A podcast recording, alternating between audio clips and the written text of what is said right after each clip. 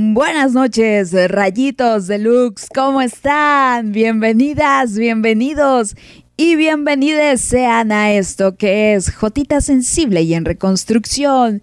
Mi nombre es Paola y esta noche vamos a charlar acerca de el establecer límites, el saber decir, a ver, hasta aquí, ya sea en una cuestión de pareja, en una cuestión de relación familiar, de relación de amistad e incluso en relaciones laborales que muchas veces vivimos desde el desconocimiento de, a ver, ¿qué son los límites para empezar?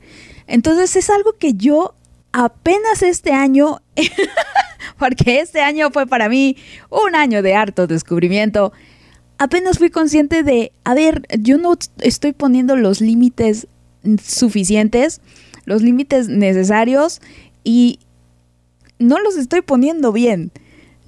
otro punto importante. Entonces, conmigo va a estar nuestra psicóloga de cabecera aquí en Lux Radio, Yami, por supuesto, desde Sapo Ciudad Guzmán.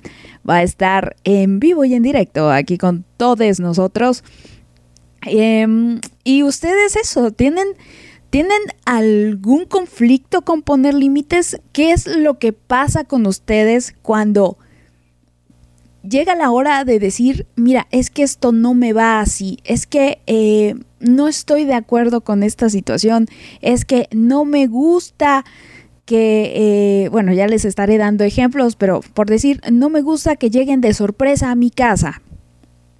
Algo tan simple como eso. Entonces, ese tipo de situaciones las vamos pasando por la vida, ya les estaré dando el contexto, por supuesto les estaré hablando de mi historia y de por qué es que llegué a ese punto de no saber poner límites y cómo es que aprendí a poner límites y cómo voy aprendiendo, porque todavía estoy en vías de, de desarrollo en cuanto a decir, de aquí no pasen, por favor. Entonces, ya estaremos compartiendo. Por favor, escríbanos en nuestras redes sociales. Encuéntrenos en arroba LuxRadioMX, en Twitter y en Instagram. Y por supuesto, a mí me pueden escribir en arroba paolasnow19 en Twitter o Instagram. Ahí comuníquense conmigo y cuéntenos esto. ¿Les cuesta? ¿Qué les ha costado? ¿Han perdido Em, amistades a la hora de poner límites y vamos a estar hablando de que perder amistades o perder gente a la hora de establecer límites es lo mejor que les puede ocurrir. Ya les estaremos diciendo por qué y para qué. Pero mientras tanto, vamos con canción. Vamos con una canción que me quedé con ganas de escuchar el lunes. Así que llegó el momento de escuchar a Fleetwood Mac con The Chain. Pidan cancioncitas si es que quieren pedir canción. Ya saben que es hora de pedir buenas canciones, buena música. No escuchamos tantos, pero pues ustedes pidan, pidan y a ver cuáles entran, ¿sale? Entonces, bienvenidos sean a esta hora reflexiva. Esto es Jotita Soltera y en... Jotita, Sensible y en Reconstrucción. Ay, Dios mío, conmigo. Ah, tres, dos. Esto es Jotita Sensible y en reconstrucción. No soltera. Bueno, sí soy soltera, pero soy sensible. Bienvenidos sean. Agárrense, que va a estar bueno. Créanos que les va a ayudar mucho todo lo que les vamos a decir.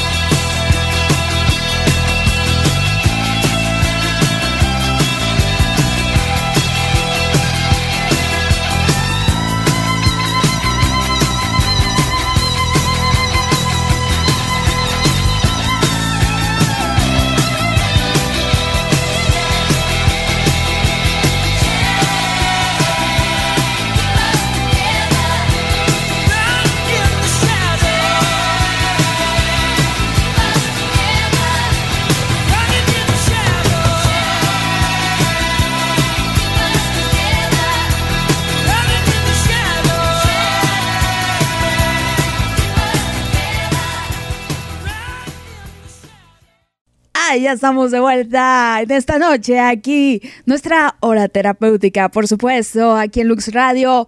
Gracias por estarme acompañando a todas esas bonitas personas que están aquí conmigo hoy una hora más tarde porque mi Yami es una señorita muy requete ocupada. Eh, entonces, iniciamos más tarde para que Yami pudiera estar y desde el conocimiento que ella tiene como psicóloga nos orientara de una mejor manera o aportara comentarios de verdadera calidad. no solamente experiencias de vida. Entonces ya nos estará platicando acerca de esto que son los límites. Ya les dije, no, no es Alicia Villarreal y su grupo para nada. No, no, no, no. O eh, la pendiente de la recta tangente. Eh, ah, no, esa es la derivada. Em, límites matemáticos, no. Los límites. Los límites es algo que la verdad vivimos día a día con ellos sin saberlos o deberíamos de tenerlos muchísimo más presentes porque muchas veces no somos conscientes de que tenemos que establecerlos, pero tenemos que ponerlos. Este día va a haber, va a, les toca a ustedes hacer la tarea de em, recordar todo lo que les he dicho en las transmisiones previas. Ya hemos hablado de el amor propio, hemos hablado de las heridas de la infancia, hemos hablado de la aceptación, de la depresión, de la ansiedad, de qué otras cosas hemos hablado. Bueno, hemos hablado de varias cosas y creo que el tema de los límites involucra un poco de todo esto. Ya, ya estaremos entrando en más detalles, pero pues básicamente los límites vienen siendo estas reglas o, pues sí, e, e, estas pautas en las cuales nosotros vamos relacionándonos con la gente y decimos, a ver, señorito, señorita, persona, eh, esto no, esto no me gusta, esto no está bien, esto ahorita no lo quiero. Entonces, o, o esto no me parece muchas veces, o bueno, en mi caso, yo crecí con esta falta de límites personales. ¿A qué me refiero? En el que, pues así como a mí me crearon, o me criaron, mejor dicho, crear fue a través de este un, coito sexual. no, me criaron. Em, para complacer a los demás, básicamente. Me criaron para quedar bien con el de enfrente, para que el de enfrente eh, no se enojara conmigo o no hacerle una grosería o el no saber decir no, por ejemplo, o el hacer cosas que yo de niña simplemente no quería hacer o me incomodaban porque pues para mis papás resultaba una un terrible acto de desobediencia el, por ejemplo, despedirse de beso de alguien que, que, no tienes ganas de despedirte de beso.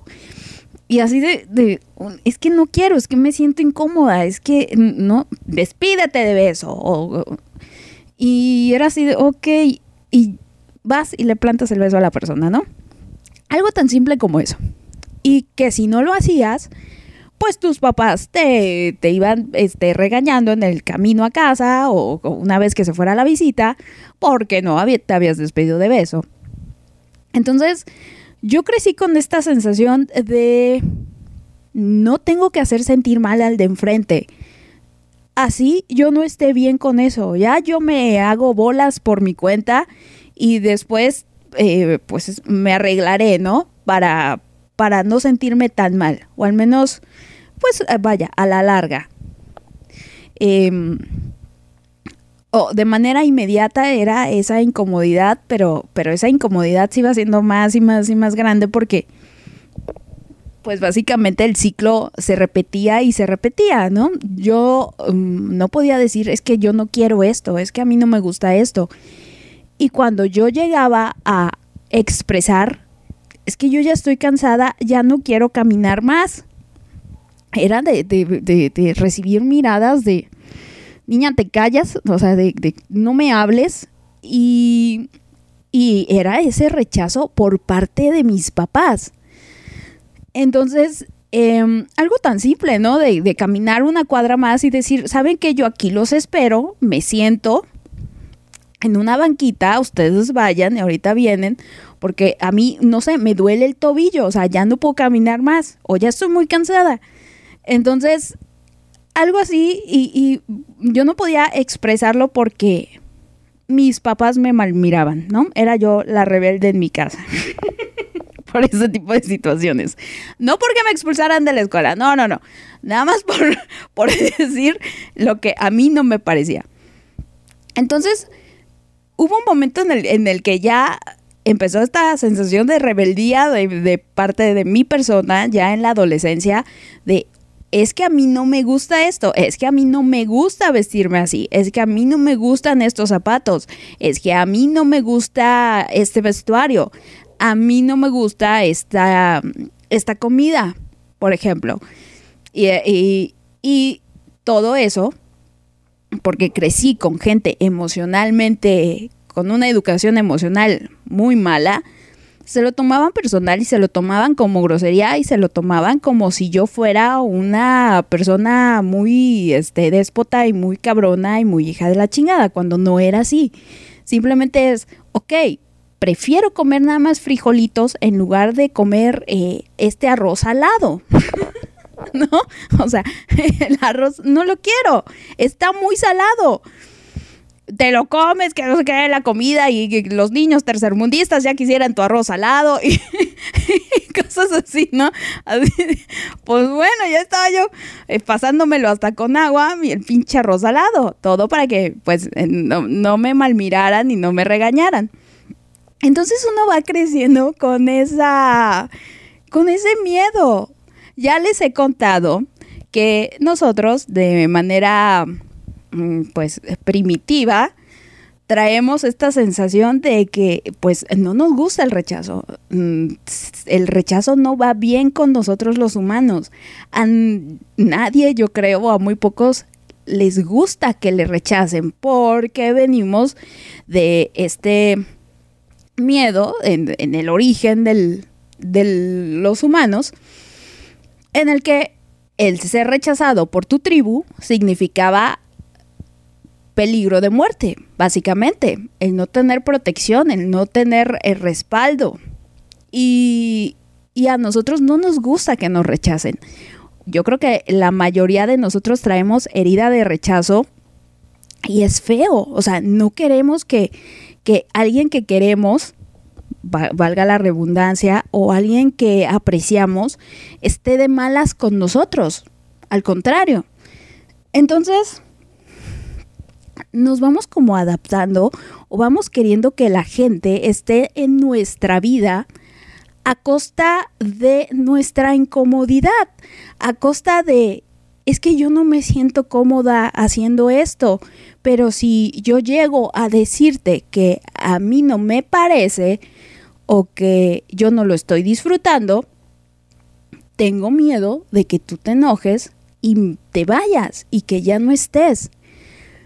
Así me pasó muchas veces con muchas personas, que ahí entra también un poco la dependencia emocional y la baja autoestima. Depende del caso, claro está. Pero es básicamente ese tipo de situaciones. El... Hoy en día, por ejemplo, tengo un caso muy cercano en el cual una persona tiene ahí unos conflictos internos muy fuertes porque esta persona empezó a comportarse o empezó a callarse ciertas cositas con tal de que la persona de enfrente pues no se enojara o no sintiera que la estuvieran presionando o que, em, vaya, ella misma empezó a invalidar todo eso que le incomoda, todo eso que, que, que no le gusta, todo eso que también quiere expresar. Entonces, ahorita trae esa sensación de, o sea, ¿cómo lo digo? ¿Cómo lo expreso? Es que ya me chocó, ya, ya quiero, o, sea, ya no puedo con esto. Y, y la otra persona probablemente piensa que las cosas están bien y que están perfectas y que no hay bronca y que, este, ¿sabes? O sea, que incluso puede acercarse o puede pedir ayuda de la otra persona porque está más estable y la otra persona se la está llevando la chingada básicamente. Entonces, ese tipo de cositas, pero todo es por el miedo, todo es por em, esta sensación de no querer incomodar, esta sensación de es que qué va a decir, es que qué va a pensar, es que eh, lo que sea, ¿no?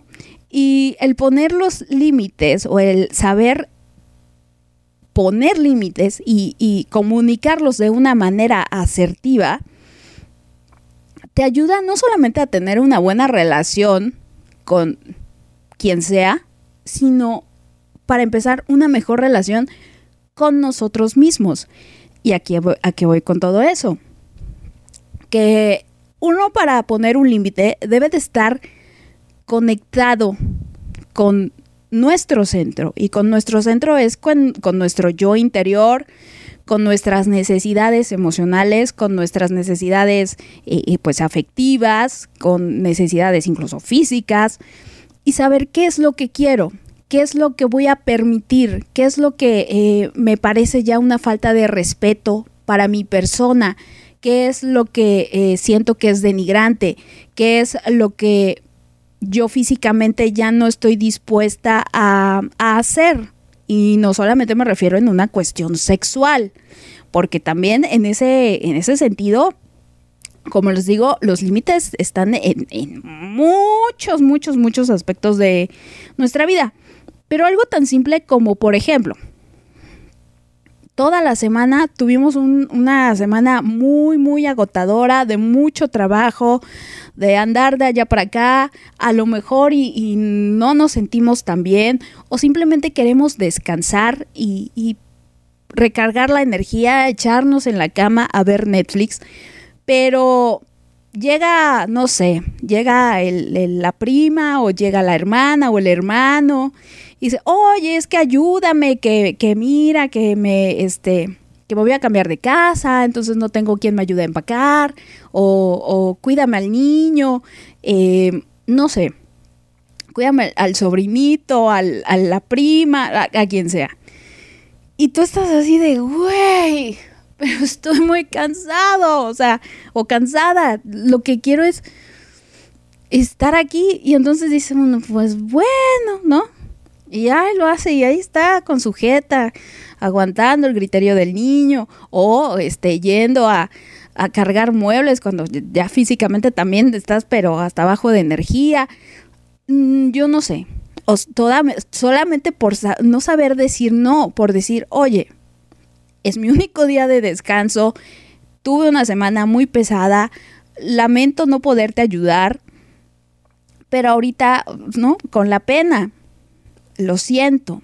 Y seguramente esa persona tendrá alguien más que le ayude, encontrará a alguien más. Y algo muy importante es que en, ocasiones em, nosotros en ese afán también de agradar, hacemos las cosas y hay responsabilidades que no nos tocan a nosotros. Si la otra persona no tiene con quién dejar a su hijo, es pedo de esa persona. Esa persona, o sea, el niño le corresponde a esa persona. Que no pueda hacerse cargo de su responsabilidad en ese momento no es nuestro problema. Tenemos que aprender a priorizar nuestro bienestar en lugar del bienestar del de enfrente o eh, sacrificar nuestra tranquilidad o nuestra paz o nuestro descanso por eh, porque el otro se sienta mejor también. No se trata tampoco de ser unos egoístas, no para nada, eso ya es otra cosa, sobre todo en las relaciones de pareja, porque al final hay dos personas involucradas ahí. Y no se trata de todo yo, yo, yo, yo, yo, yo. Ya lo hemos hablado. Es dando y dando, ¿no? Eh, sobre todo cuando se trata simplemente cuando hay, cuando pones un límite basado en tus necesidades, es totalmente justificable. Y, y, por ejemplo, si pones un límite simplemente porque no quieres, o sea, porque em, lavar los trastes, por ejemplo, que alguien, alguien tiene que lavar los trastes, los trastes ya están muy sucios, se tienen que, que, que lavar y esa persona está hasta la madre de, pues, de trabajo, ¿no? Por decir, tiene que entregar algo ya en, en 10 minutos y tú dices, no, pues es que simplemente tengo el tiempo y, podría hacerlo, pero no quiero. Yo los lavé ayer. Eso es muy egoísta. Hay que aprender a reconocer eh, cuándo es egoísta, cuándo no. Pero bueno, ese es otro tema.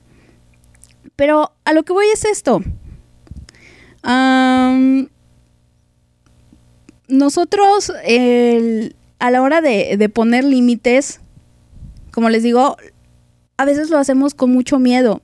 Tenemos esta sensación de que, ay, es que si digo que no me gusta, ay, es que si le digo que ahorita no puedo, ay, es que si le digo, oye, sabes que te pasaste de la raya, no lo vuelvas a repetir, o bueno, no, no, no tanto así como no lo vuelvas a repetir. O sea, eh, esto no me gustó que lo hicieras, por ejemplo, un amigo que llega a tu casa y, siente que pues, también es como si él viviera ahí. Y entonces llega y se sube a tu sillón nuevo con eh, los zapatos o, o, se sube a tu cama, se acuesta en tu cama con todas las patotas llenas de COVID que pisó en la calle. Y tú con ese afán de este pues no molestarlo o no incomodarle no le dices nada. Pero, güey, o sea, es tu cama. Y uno, a ver, chavo, o sea, ¿cómo llegas como, como Pedro por tu casa y súper tranquilo, te vas y te echas en mi cama cuando hay un silloncito por aquí y te puedes sentar perfectamente, ¿no? Eso es una. Y después, encima pones tus patotas todas puercas en mi edredón blanco, ¿no? Cosas así. Y el decir, a ver, eh, José, baja tus piecitos o párate de mi cama porque a mí no me gusta que se, que se sienten en mi cama. A mí no me gusta que nadie se acueste en mi cama. Y es totalmente válido decir, a mí no me gusta que hagan esto en mi casa. O sea, es tu casa.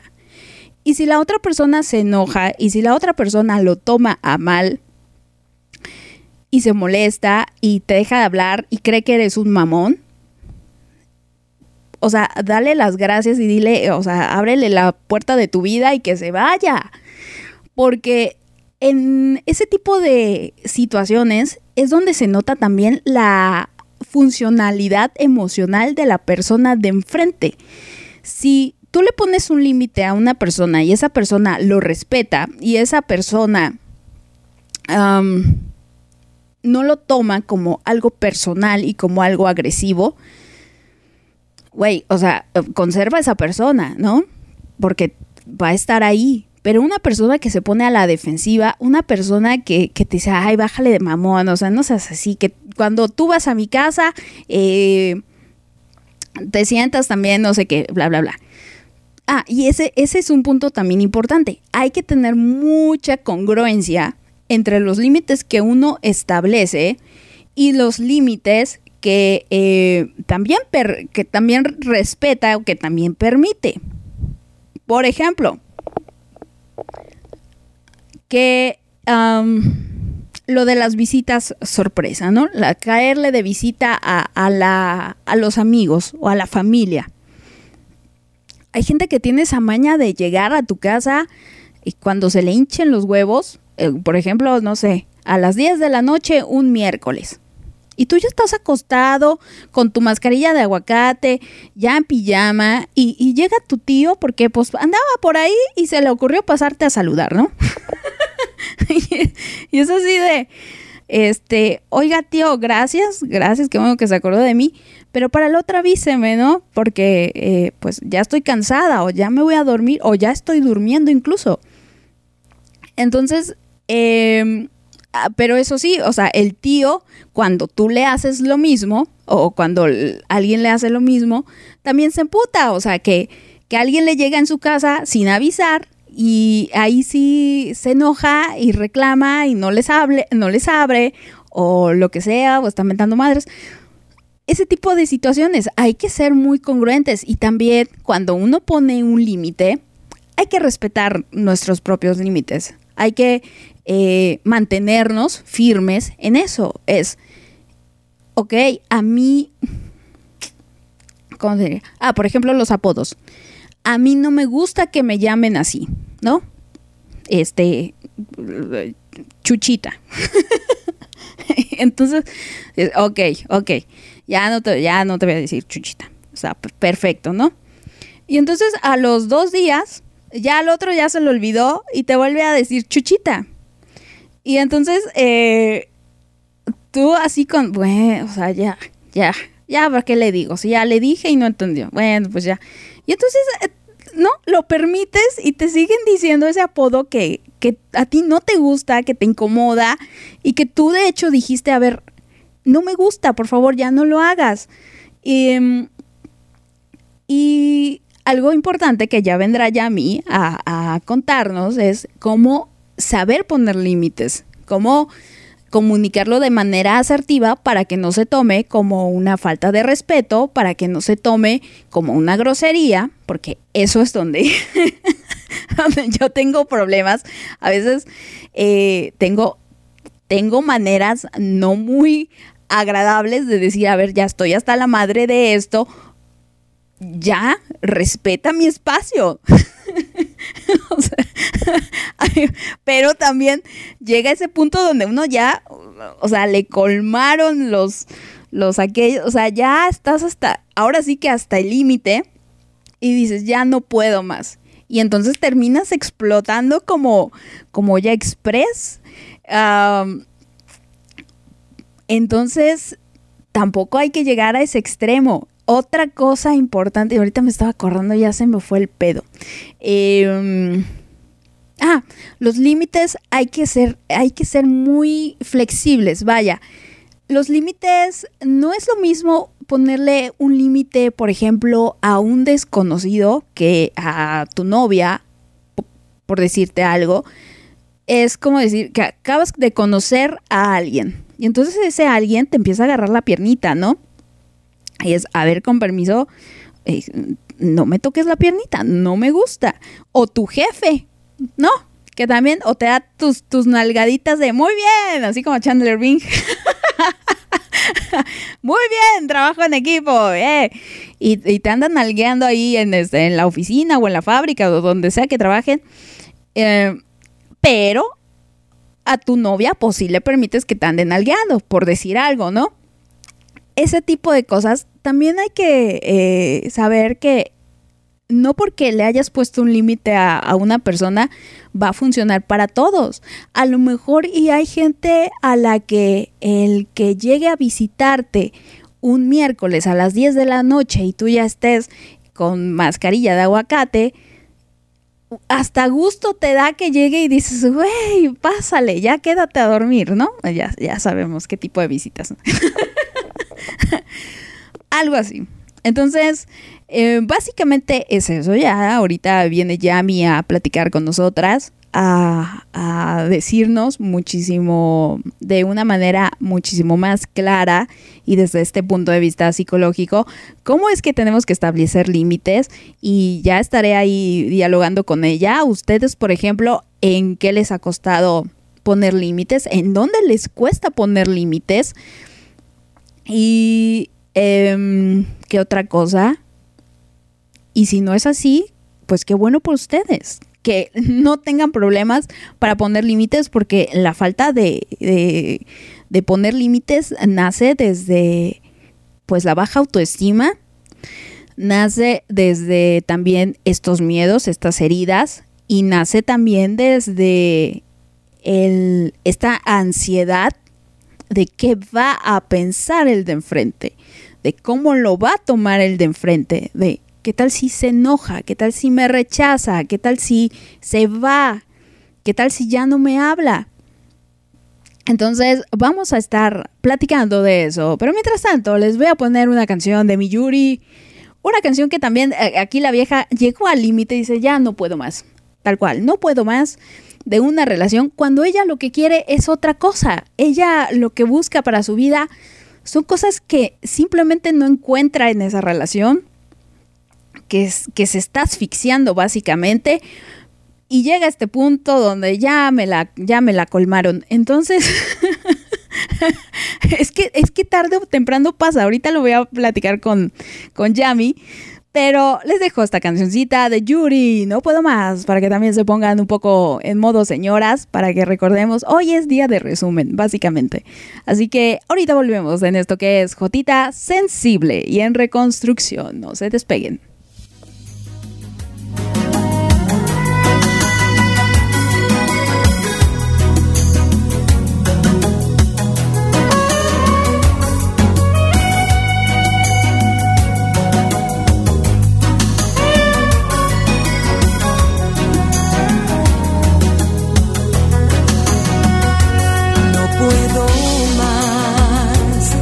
Desconecto y te observo como un extranjero desconocido. El amor suele ser tan ciego como cruel es el desamor.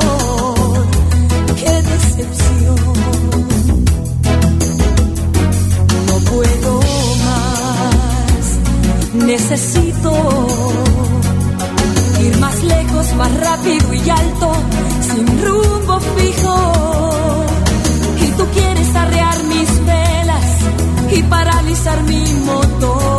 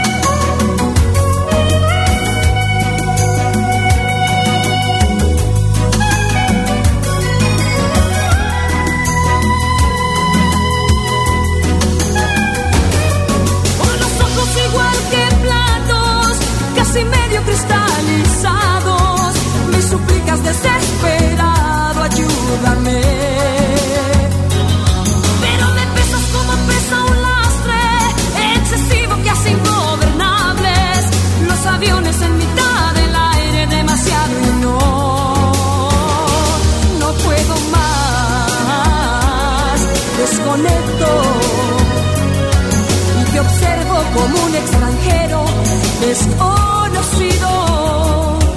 El amor suele ser tan ciego como cruel es el desamor. Qué decepción. No puedo más, necesito ir más lejos, más rápido y alto, sin rumbo fijo y tú quieres arrear mis velas y paralizar mi motor.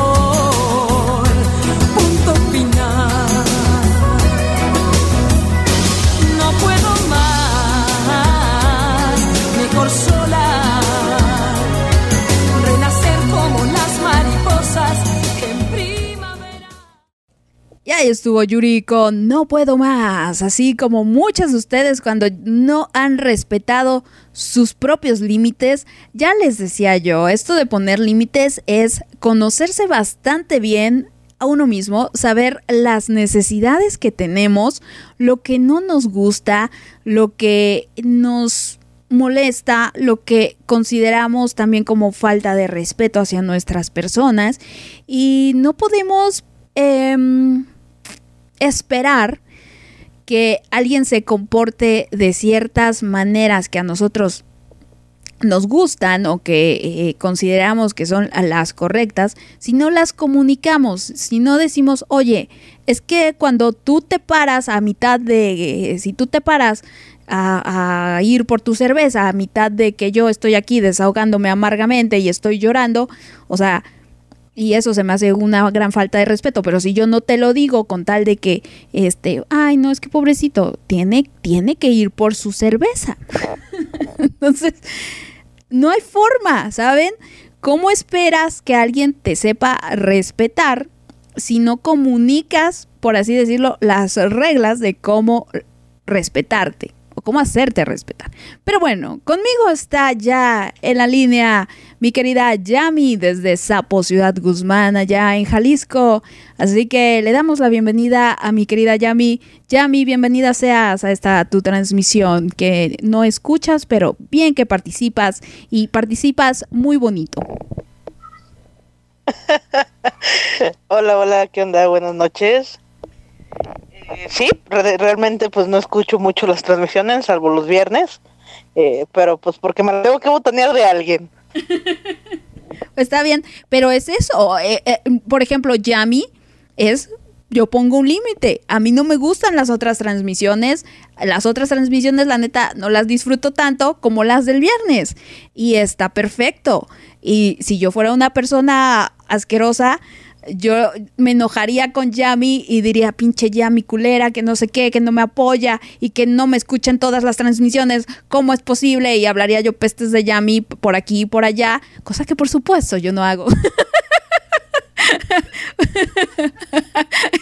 no se ríe. Pero no, justamente es eso. Cada, cada quien tiene este poder de elegir a ver, mi tiempo lo gasto en esto, mi energía lo gasto en esto y no, no estoy obligada a, eh, a aguas de a mí, toma agua. Eh, no, estoy, no estoy obligada a hacerlo si no me nace, si yo no quiero, si tengo otras cosas que atender antes. Entonces, eso es muy bueno. A ver, Yami, arráncate, tú que eres la experta. Ok, vamos, vamos empezando por, por poner los límites de esto, ¿no? Uh -huh. eh, bueno, eh, pues ¿qué son los límites? Eh, muchos se preguntan, no, pero es que poner límites es decir un hasta aquí, no necesariamente. Poner límites es seguir ciertos lineamientos, identificar de forma razonable, porque ahora sí tiene que ser de forma razonable, eh, que cómo me comporto hacia los demás y cómo debo responder hacia los demás y cómo tengo que sugerir estos límites para que para no perjudicar estas creencias, estas opiniones o estas op actitudes, porque vamos siendo realistas y también tenemos que ubicarnos en cierta temporalidad. Eh, poner límites actualmente, ahora sí que se puso de moda, si quieren verlo así, que no, no se puso de moda, la realidad es que tenemos que poner, aprender a poner límites. ¿Por qué? Porque se permitían muchas cosas, ¿no? ¿Por qué? Porque vivimos en sociedades completamente diferentes. No es lo mismo vivir en Europa, vivir en Estados Unidos, vivir en América Latina o vivir en Sudamérica. No es lo mismo. Cada cultura es diferente y cada quien pone límites de manera diferente. Pero por hablando meramente de la sociedad mexicana, pues sí, tenemos un se podría decir un matriarcado, porque pues quien cría es la madre a fin de cuentas, pero con esta cuestión y sin meternos tanto en las cuestiones de machismos y feminismos, ¿no? Es un matriarcado donde se establecen ciertas normativas, donde se establecen ciertas reglas y donde te dicen, como bien lo mencionabas hace rato, eh, es que tienes que despedirte de besos, es que tienes que saludar cuando llegues, es que tienes que comerte todo, es que esto, es que lo otro, y es y así hacemos una infinidad hasta donde toleramos muchísimas cosas. O sea, a final de cuentas, eh, la sociedad mexicana está tan es tan tolerante a todo que lo ve como normal. Y si no, y esta es una pregunta para, para todos los radioescuchas, eh, ¿qué tan tolerantes se han vuelto que si ven a alguien, por ejemplo, eh, secuestrando a alguien, que si ven a alguien que se sube a robar un camión, no hacen absolutamente nada cuando son como 20 personas contra una. Pero es eso, el no saber establecer límites. El tú no viste, el porque te puede pasar algo, el tú no hiciste, el tú no sabes, el no te metes en la vida de los demás, pero sí dejo que se metan en la mía.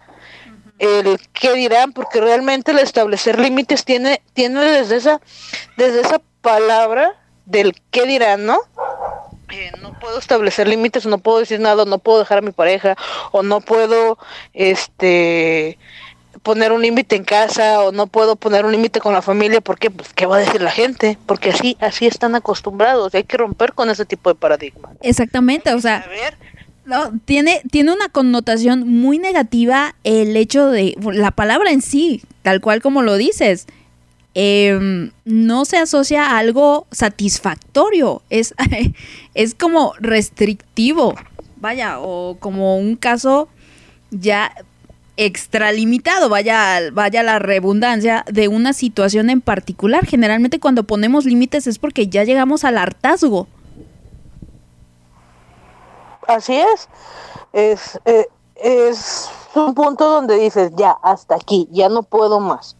Pero tampoco se trata de llegar al hartazgo. Tiene, se tendría más que nada que saber decir qué quiero y qué no. ¿Cómo me, me protejo sin afectar a los otros? ¿Cómo digo hasta aquí sin afectar a los demás? Porque sí, tenemos que hablar un poco de comunicación asertiva, porque realmente la única manera de establecer límites y de decir no quiero esto es de manera asertiva. Y a veces no tanto, ¿eh? Porque al menos des- dentro de lo que he visto y por lo acostumbrada que está la sociedad, el hecho de decir, ¿sabes qué? Espérate, no, esto no por aquí, no va este asunto, eh, es más viable a, a decir, oye, fíjate que me, este tipo de actitudes no me gustan, no sé si me entiendas. ¿Por qué? Porque a veces puedes hablar muy bien, de manera asertiva con las personas, hacerle ver el punto, pero no entiende. ¿Por qué? Por lo mismo, vivimos en una sociedad que no está acostumbrada a hablar, que no está acostumbrada al diálogo, que está acostumbrada a nada más yo, solamente yo y después yo. Y si me sobra, pues vemos contigo, ¿no? Exactamente. No, y aparte, eh, cuando uno recién está aprendiendo a poner límites, tú estableces tus límites, ¿no? Como Dios te dé a entender o como Dios te, te ayude. Y dices, mira, es que no me gusta esto, te, te pido que, por favor, eh, esto, esto no lo toques o esto mm, no rebases esta línea, vaya.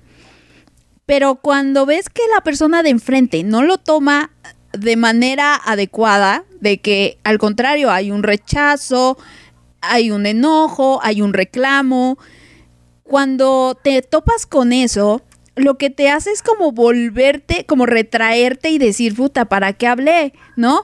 Eh, esto de poner límites, pues no está tan bueno. Y lo vas perpetuando y lo vas evitando justamente por esas malas experiencias que podrías llegar a tener en el, en el inicio.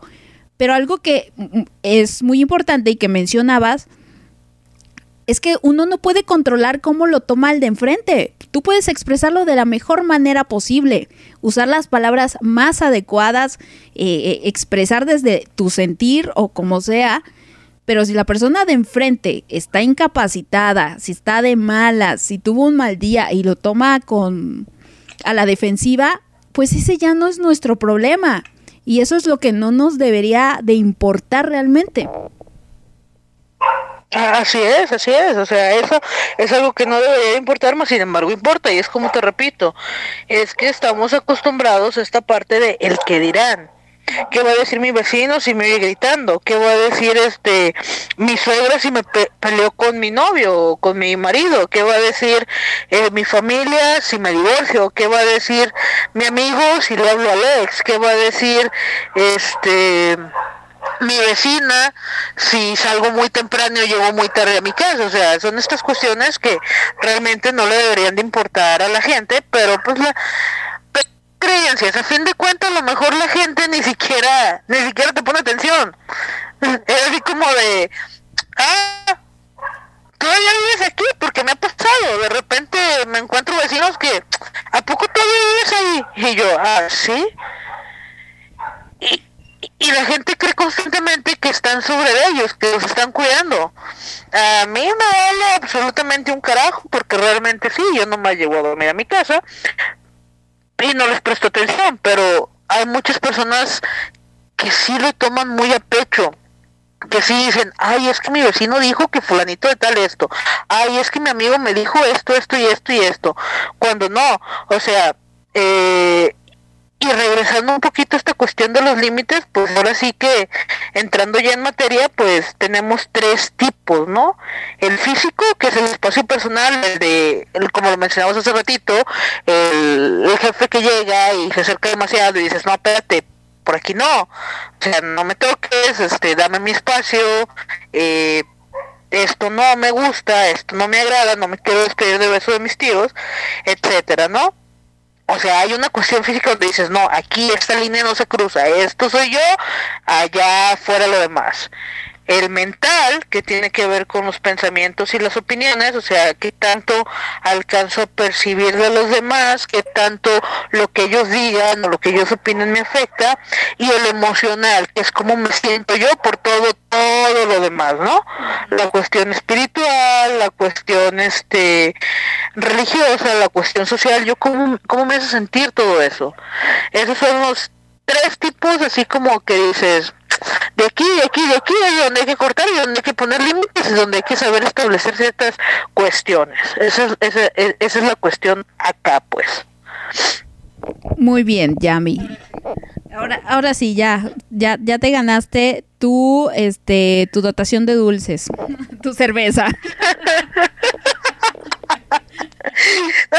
De, de- hecho, este, sí, voy a, voy a, voy a cobrar por eso. Sí, yo ocupo cer- No, es cierto, ¿cómo crees? No, es cierto. Yami, si estás muy pegada al micrófono de tu teléfono o de tus audífonos, despégate tantito para que se escuche más claramente, por favor.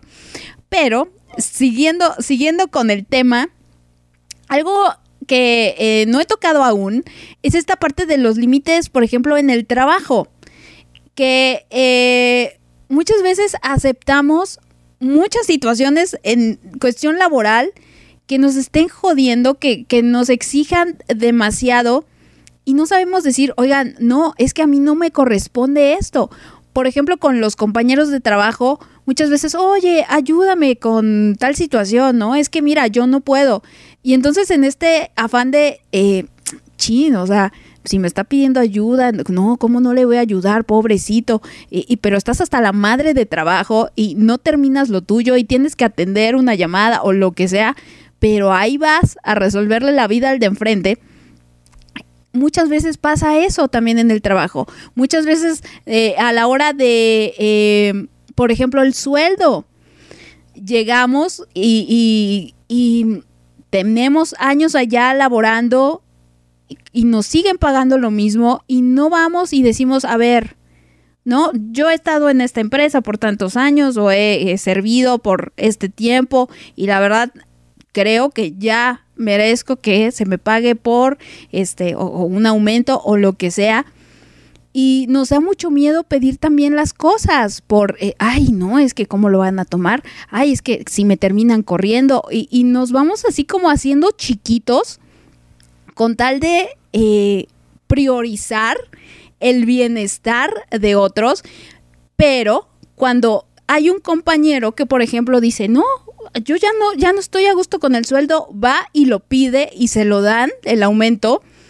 Y, y nos emputamos así de puta madre, o sea, porque a él sí le dan, si lleva menos tiempo trabajando en, en esto y a mí no me lo suben.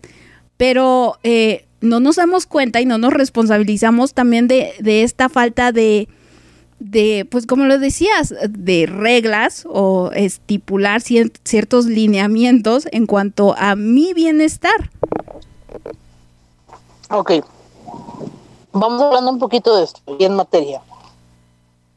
La realidad es que somos mm, bueno, no sé si decir somos, pero la gran mayoría son personas perezosas para buscar o para leer la ley federal del trabajo. O sea, son cuestiones que te benefician a ti. Y son cuestiones, o sea, ahora sí que vamos hablando claro. Establecer límites tiene que ver con conocimiento de, de causa, de cosas. En el trabajo comúnmente no podemos límites por desconocer ciertas cuestiones. Por ejemplo, si trabajas en una empresa y te está dando prestaciones, te está dando todo lo que te tiene que dar una empresa. Y tú dices, bueno, ocupo un aumento porque siento, considero que ya he trabajado en tal lugar, tanto tiempo en tal lugar. Sí, pero el desconocimiento de, por ejemplo, la ley federal del trabajo, el desconocimiento de las leyes internas, el desconocimiento incluso de tu propio contrato, porque llegas, firmas y dices, ya quiero que me contraten y no lees a final de cuentas.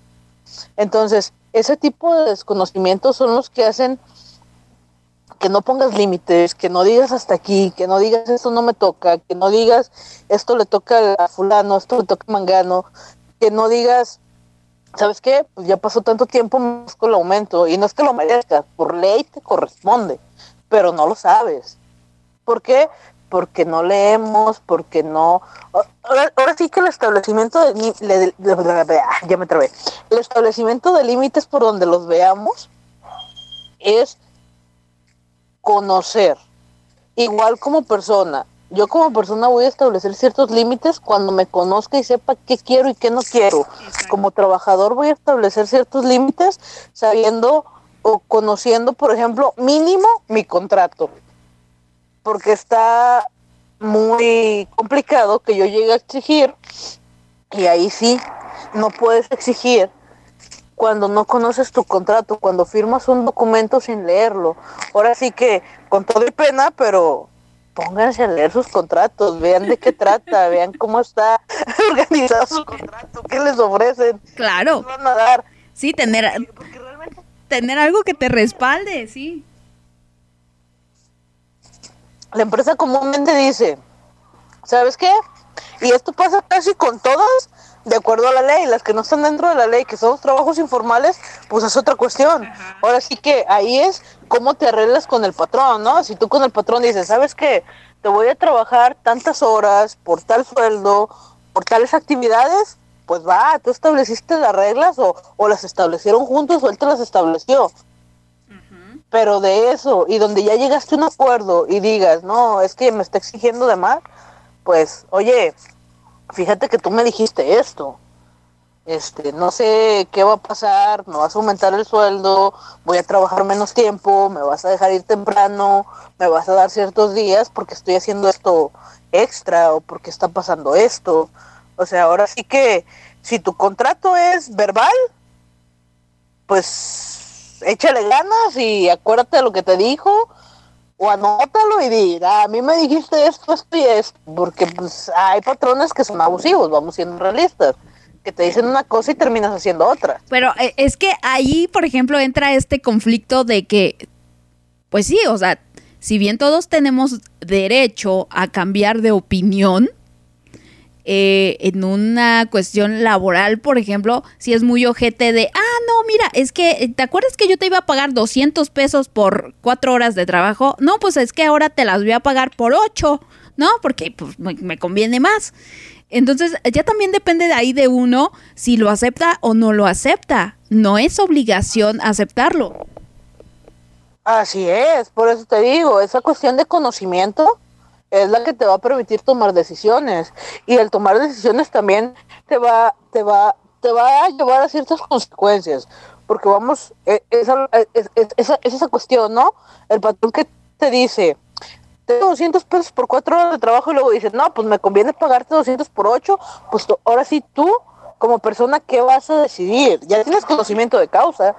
Ahora sí que tienes que tomar una decisión por eso es a lo que voy. El establecer límites tiene que ver con qué tanto te, conoces, qué tanto estás dispuesto a aceptar y qué tanto no. Es decir, ¿sabes qué? Me contrataste por cuatro horas por 200 pesos. Si son ocho, pues son 400, hijo. Ya si te quieres bajar, ya será tu problema, porque estás decidiendo. pero con conocimiento de causa. Estás estableciendo límites y de eso se trata. Pero si desconoces y te desconoces, dices, no sé qué tanto estoy dispuesto a aceptar, pues órale, este, hijo, pues la terapia, ¿no? Pues para que mínimo sepas. Es que, eh, exactamente, muchas veces, eh, regresando un poco a la parte de las relaciones, eso pasa mucho en las parejas. No conocemos nuestros límites en pareja o en, en amistades o en lo que sea, eh, bueno, en parejas, ¿no?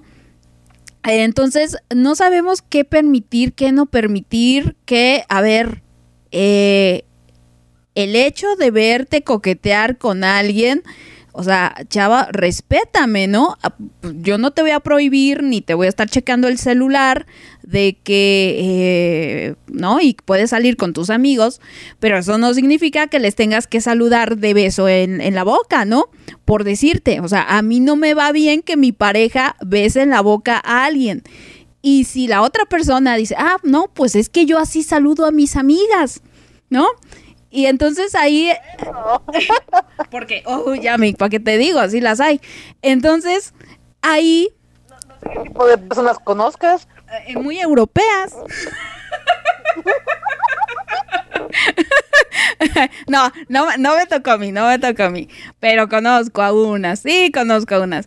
Eh, Mi amigo, ¿ah? Exactamente, exacto. No, pero cosas así, por ejemplo, es, a ver, yo pongo un límite aquí, yo no voy a hacer eso con mis amigas o a mis amigos, o yo no hago eso, te pido que por favor, ¿no? Somos pareja, somos, es una pareja formal, exclusiva, entonces, pues tampoco vayas a hacerlo, ¿no? Y el poner un límite no significa que la otra persona eso lo vaya a respetar o no lo vaya a respetar. Ahora, si no lo respeta, no pasa nada, no está mal. Tampoco hay que satanizar el hecho de que la otra persona no se adecue a nuestros límites, ni hay que tomarlo para mal, ni hay que sentirnos menos, ni hay que sentir que hicimos algo malo establecimos lo que con lo que pues simplemente no vamos a permitir o que no nos gusta. Y de momento es incómodo el ir y decir, mira, a mí no me gustó esto, ¿no? O, o no me gusta que pase esto en pareja. Em, pero a la larga te da una tranquilidad, te da, este, te da paz, en lugar de eh, entrarle y, decir, no, pues es que cómo le voy a decir que deje de saludar a sus amigas así, si así las ha saludado siempre, y, y por dentro te están comiendo los pinches celos, y te emputa, y pones tu cara de, ah, sí, sí, sí, y le mientas la madre a me o sea, todo lo que se puede evitar, y sobre todo el entender que a esa parte es a la que quiero llegar, que habemos gente que simplemente somos incompatibles, ¿no? El hecho de que la otra persona salude así a sus amigos, pues bueno, es pedo de esa persona, pero no necesitas estar en pareja con ese, con ese ser. Y, y simplemente soltar y entender que las relaciones no, no van a ser para toda la vida y que así pasa. Y eso es lo que quiero hablar contigo, Yami. Esta parte de eh, darnos prioridad, de, de no tomarlo como rechazo tampoco el que alguien no respete nuestros límites. Ok, pero tiene que ver con el riesgo, ¿no? Y aparte tiene que ver con esa comunicación. ¿Por qué? Porque, por ejemplo, uno se llega o uno llega a suponer que como ya mi pareja me conoce o la persona me conoce, ya doy por sentado que sabe qué cosas me molestan, cuando no es así. Ahora sí que para cualquier cuestión todo se tiene que hablar, o sea, es una cuestión de comunicación. Pero, ¿sabes qué? Esto me molesta. Esto no me gusta. Esto sí. ¿Por qué? Porque como bien lo decías, ¿no? Al principio puede ser molesto el hecho de decirle al otro, ¿sabes qué? Esto no me gusta, no me gusta que estés coqueteando, no me gusta que te beses en la boca o en la mejilla con tus amigas, pero realmente es una costumbre que se tiene y ahora sí que tienen que hablarlo. Tienen que decirse, eh, esto no me gusta, esto sí que me gusta, pero tiene que ver con una cuestión, como bien te lo decía, de autoconocimiento, porque realmente para establecer límites te tienes que conocer que te gusta, que no te gusta, que te molesta, que no te molesta, y de comunicación. ¿Por qué? Porque si no hay comunicación, así sea la cuestión familiar, así sea la cuestión de pareja, así sea la cuestión laboral, no va, no va a fluir bajo ninguna circunstancia. Tiene que haber esa comunicación. Y al hablar de comunicación, tenemos que ser, ahora sí que asertivos o directos, no hay de otra. En la manera asertiva, pues no sé si la, ahora sí que la, la vengan manejando, pero la comunicación asertiva tiene que ver con ponerte en el lugar del otro, en el de decir, a ver, ya conozco a esta persona, ya sé más o menos qué le molesta, ya sé por dónde llegar y por ejemplo puedo llegar con esta persona y decirle, eh, fulanito o manganito, ¿no?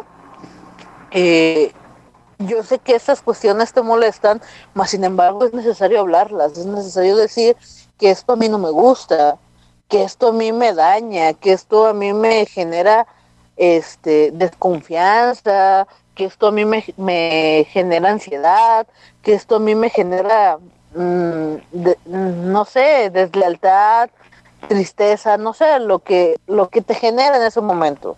A ver, Yami, te voy a. te- espérame tantito, te voy a hacer una pausa para que vayamos a corte y ahorita venimos a hablar más sobre esto, la comunicación asertiva y cómo pedir las cosas, cómo saber eh, expresarlas y comunicarlas, porque ese es un factor que ayuda bastante, que eh, hay que hablar mucho de ello en cuanto al establecimiento de límites. Así que ahorita regresamos para, para hablar más al respecto. Yami. Va, va, va, va, con todo. Perfecto. Mientras vamos con una canción de Imagine Dragons, Radioactive, porque pues hay muchas tóxicas por aquí escuchándonos. yo, yo incluida, porque también, chavas, también tengo mi nivel de toxicidad, como de que no, por eso estoy en reconstrucción. Pero bueno, ahorita regresamos con más en esto que es Jotita Sensible y en reconstrucción.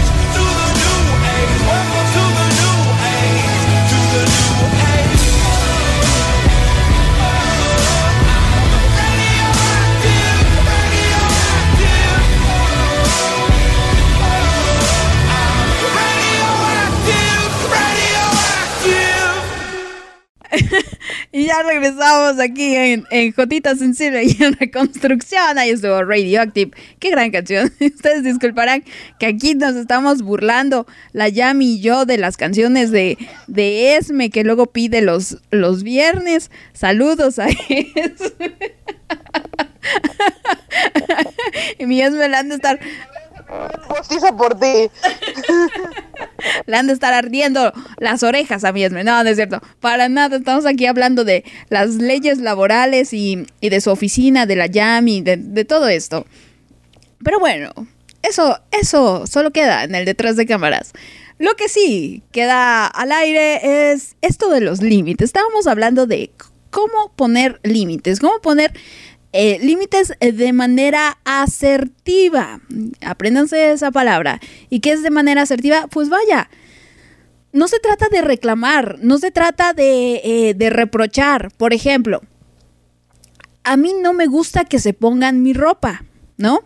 que usen mi ropa cuando yo me voy de viaje o cuando me salgo a trabajar o salgo a lo que sea y entonces llego y encuentro a mi mamá con mi chamarra favorita y es así de, o sea, ¿por qué la agarras, no? Y para mí lo más fácil es, deja de usar, o sea, deja de usar mi ropa, no la uses, es mi ropa. Esa es una manera incorrecta de poner un límite. Lo correcto de mí es, eh, lo correcto de mi parte sería, por ejemplo, acercarme con mi mamá, mami, no me gusta cuando tú tomas mis cosas. Entiendo que para ti no es un problema, pero a mí no me agrada. Yo cuido mucho mi ropa. Bueno, ahí ya estoy dando una justificación o una explicación, lo cual no siempre es necesaria y no es obligatoria. Y eso es algo que yo tengo en, eh, en mi eh, establecimiento de límites. Generalmente doy explicaciones, no puedo decir simplemente no lo tomes, te lo pido por favor, es mi ropa. Y punto. Ahí lo dejas, porque eso no estamos obligados a justificar ni a explicar nada. En el caso pues, de mi mamá, pues, sí, le digo más.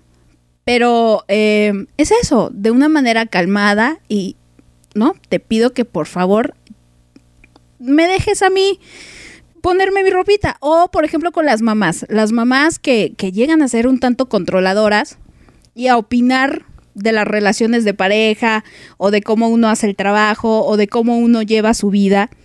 Porque, ay, Dios mío, ¿para qué les cuento? Entonces, eh, la, manera, la manera correcta, por ejemplo, sería, gracias mamá, te agradezco que, que, que quieras intervenir o que quieras aportar. Yo sé que quieres lo mejor para mí, pero permíteme hacerme cargo yo de las cosas.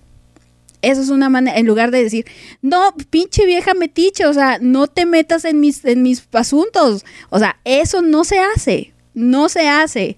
Y mucho menos desde, desde esta parte a la defensiva, desde el reclamo, desde el enojo, desde el victimismo también. O sea, no. Y ya estamos aquí con Yami, nos estaba hablando de la asertividad. Entonces, ¿cómo viste mis ejemplos, Yami?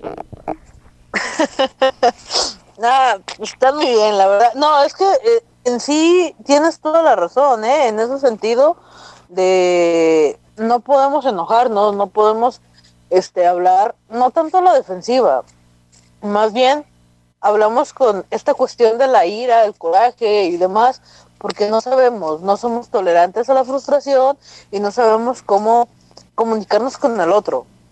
Eh, ahora sí que ahí va la pregunta, ¿no? Y esta pregunta es para ti directamente.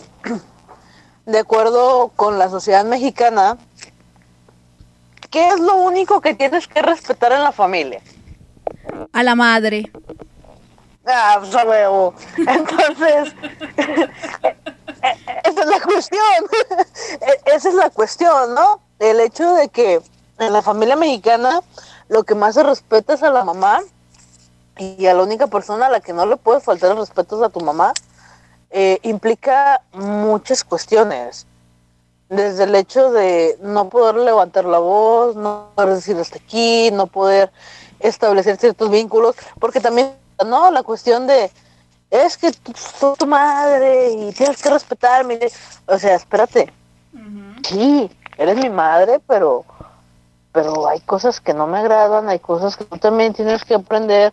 Y es que no te, no, no, no, espérate. Eh, para llevar una buena relación, ah, no son los tiempos 40, 50, 60.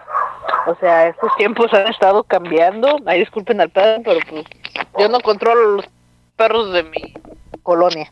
No, no, límite con ellos. no tienes por qué disculparte por eso, Yami, lo entendemos. Bueno, al punto. Eh, se tienen que establecer límites. ¿Es un riesgo? Sí, es un riesgo porque es una cuestión muy sensible, ¿no? O sea, puedes establecer límites perfectamente con quien tú quieras, pero con tu mamá es un riesgo. ¿Por qué? Porque vamos hablando, son generación tras generación, tras generación, tras generación. Y es un mandamiento católico, creo, de... No sé, o sea, es una cuestión meramente religiosa también de se te seca la mano, si, leva- si levantas, si levantas la voz se te aparece. O sea, son cuestiones de ideología, de religión, de creencia, o sea, son cuestiones para cualquier mexicano de todo, o sea, ahora sí que habría que ser muy de mente abierta y muy de mundo para decir, "A esto no me afecta, porque realmente todo el mundo le afecta, Fíjate que por no decir todo. Fíjate que yo, eh, una, una de las primeras personas, bueno, en general yo siempre he puesto límites en cuanto a lo físico. Ahí sí nunca he tenido problemas y ahí sí tengo muy estructurado o bueno, muy claro desde niña qué cosas permito físicamente y qué cosas no. Entonces, es- eso nunca me ha costado el decir, ay, es que este ya no ya no me va a hablar o lo que sea, ¿no? En esta parte de mis necesidades emocionales, el tema de mi mamá particularmente fue una de las razones, como ya bien lo mencionabas anteriormente, este matriarcado o esta vene- veneración que tenemos por la mamá y que en, en la que prácticamente la mamá es intocable, lo cual no debería de ser así.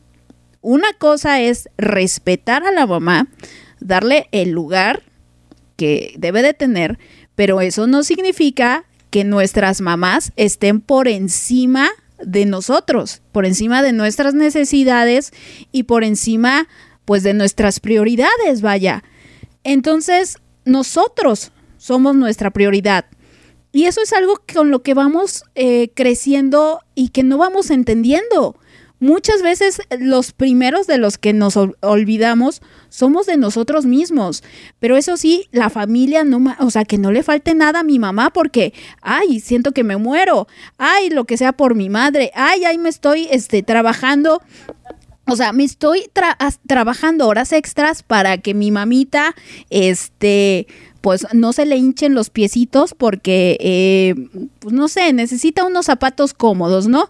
Y yo mientras ando con unos zapatos todos viejos, todos incómodos, que, ya, ya me sacan hasta, este, heridas, pero que a mi mamá no le falte nada en sus piecitos. Y ahí, o sea, ¿saben? Entonces, en mi caso particularmente, una de las primeras veces en las que yo me atreví a poner un límite y decir, a ver, esto no, esto no me gusta, fue justamente con mi mamá. Y fue una vez, eh, mi mamá se creía, hasta hace pocos años, con el derecho de opinar, como ya les decía, sobre cómo yo llevaba mi vida o lo que hacía con mi vida o cómo me tenía yo que comportar.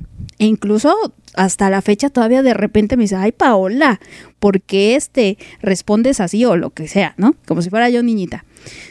El punto es que un día mi mamá, eso, rebasó ese límite de, a ver, voy a, voy, si tú no haces estas cosas, yo voy a sacar tus cosas a la calle y las voy a tirar y las voy a regalar y, y fue así de, a ver, espérate, esta es mi recámara y yo en mi recámara hago lo que quiera. Y, y es una recámara que aparte se construyó con, no con dinero de mi mamá. Entonces, eh, ese, en ese momento sí sentí que, que dentro de mi inconsciencia, porque no sabía esto de los límites, fue, no, o sea, yo lo voy a hacer así y, me importa un carajo. Y me acuerdo que hasta cerraba yo la, llave, la puerta con llave para que mi mamá no, no, no osara a entrar a mi recámara. Eh, y desde ahí mi mamá le bajó y no volvió a eh, amenazarme o a reclamarme o a decirme qué hacer y qué no hacer dentro de mi recámara. O sea, ni siquiera era dentro de, un espacio común en la casa, era mi recámara. Entonces, eh, a partir de ahí vas entendiendo y dices, oye, si sí es cierto, ¿cómo es que todos estos años yo fui permitiendo que mi mamá controlara estas cosas de mi vida? Como incluso yo siendo adulto, pues seguía yo aceptando, sí, mamá, o sea, como, como tú quieras o, o lo que tú mandes. Y así me incomodara y así eh, se, ¿cómo, ¿cómo decirlo? Por ejemplo, con mi tiempo, al final es mi tiempo y yo decido cómo gastar mi tiempo. Y mi mamá, ella también tenía el tiempo de hacer algunas cosas, pero porque, por la razón que, que sea, ella decía, no, que lo haga Paola, que Paola vaya y, y, y, pues que eh, atienda estas cosas que a mí me corresponde atender. Y fue de, a ver, espérate, o sea, también es mi tiempo y yo también tengo cosas que hacer eh, eh, y tú no tienes ninguna otra ocupación. Entonces, ese tipo de cositas, como de niña, pues era yo la mandadera, a la que mandaban a todos lados, pues se mal acostumbró mi mamá a, creer que tenía el derecho o que yo tengo la obligación de hacer las cosas cuando a ella se le antojen y no es así. Entonces es ir entendiendo estas cosas, irnos conociendo, como dice Yami, ir conociendo nuestros derechos, que son varios, pero pues ese tipo de situaciones pasa bastante y particularmente con la mamá que, mucha gente tiene miedo de decirle no. Así es. De hecho, no mucha gente, el 90% de las personas tienen miedo de decir que no, no el 99%, porque es lo que te comentaba, en la sociedad ni siquiera mexicana, latinoamericana, o sea, vamos abarcando también Chile, Perú, Argentina, todo hispanohablante venera y respeta a la madre. Y esa es una realidad. O sea, no hay manera de decir, no, esto no. ¿Por qué? No sabemos. Pero si te vas a otras culturas es completamente diferente. Eh, creo que nada más en la japonesa. Ahora sí que no quiero pecar de, de saber porque la neta no sé. Eh, pero sí hay alguna que otra cultura que ah, tiene una veneración por la mamá. Los italianos también, ¿eh? Los italianos sí. tienen una veneración con su, por su madre que si nosotros decimos que estamos, pues ahí la llevamos, ellos dicen, no, nosotros sí, de plano. ¿eh? Generalmente, generalmente las culturas que están, eh, que profesan el catolicismo o donde el catolicismo es mucho, muy eh, presente. Sí, claro. O sea, pero es esa cuestión, o sea, ver desde dónde, desde dónde está esta cuestión de la veneración. Pero bueno, la veneración es una cosa y la cuestión de los límites es otra, ¿no? Ya habrá otro tiempo para hablar de veneraciones. Dentro de los límites, eh, y regresando un poquito, porque creo que ya nos fuimos de, de lleno a otras cuestiones, ahora sí que establecer límites, hablando meramente con esta comunicación asertiva, y como bien lo decía, poniéndonos en el lugar del otro es cómo hacerle para hablar y decir, ¿sabes qué? Esto no. Pero para esto tenemos que entender o tendríamos que saber o tendríamos que conocer cómo la otra persona piensa de cierta manera, porque tampoco es nuestra obligación conocer al otro, es nuestra obligación conocernos nosotros, pero no a los otros. O sea, ya lo que el otro piense, sienta y demás no es mi obligación ni es mi necesidad. Eso ya es cuestión de otros. Claro, es responsabilidad. La responsabilidad emocional depende de uno mismo. Y así como nuestra responsabilidad emocional depende únicamente de nosotros, la responsabilidad emocional también depende del de enfrente.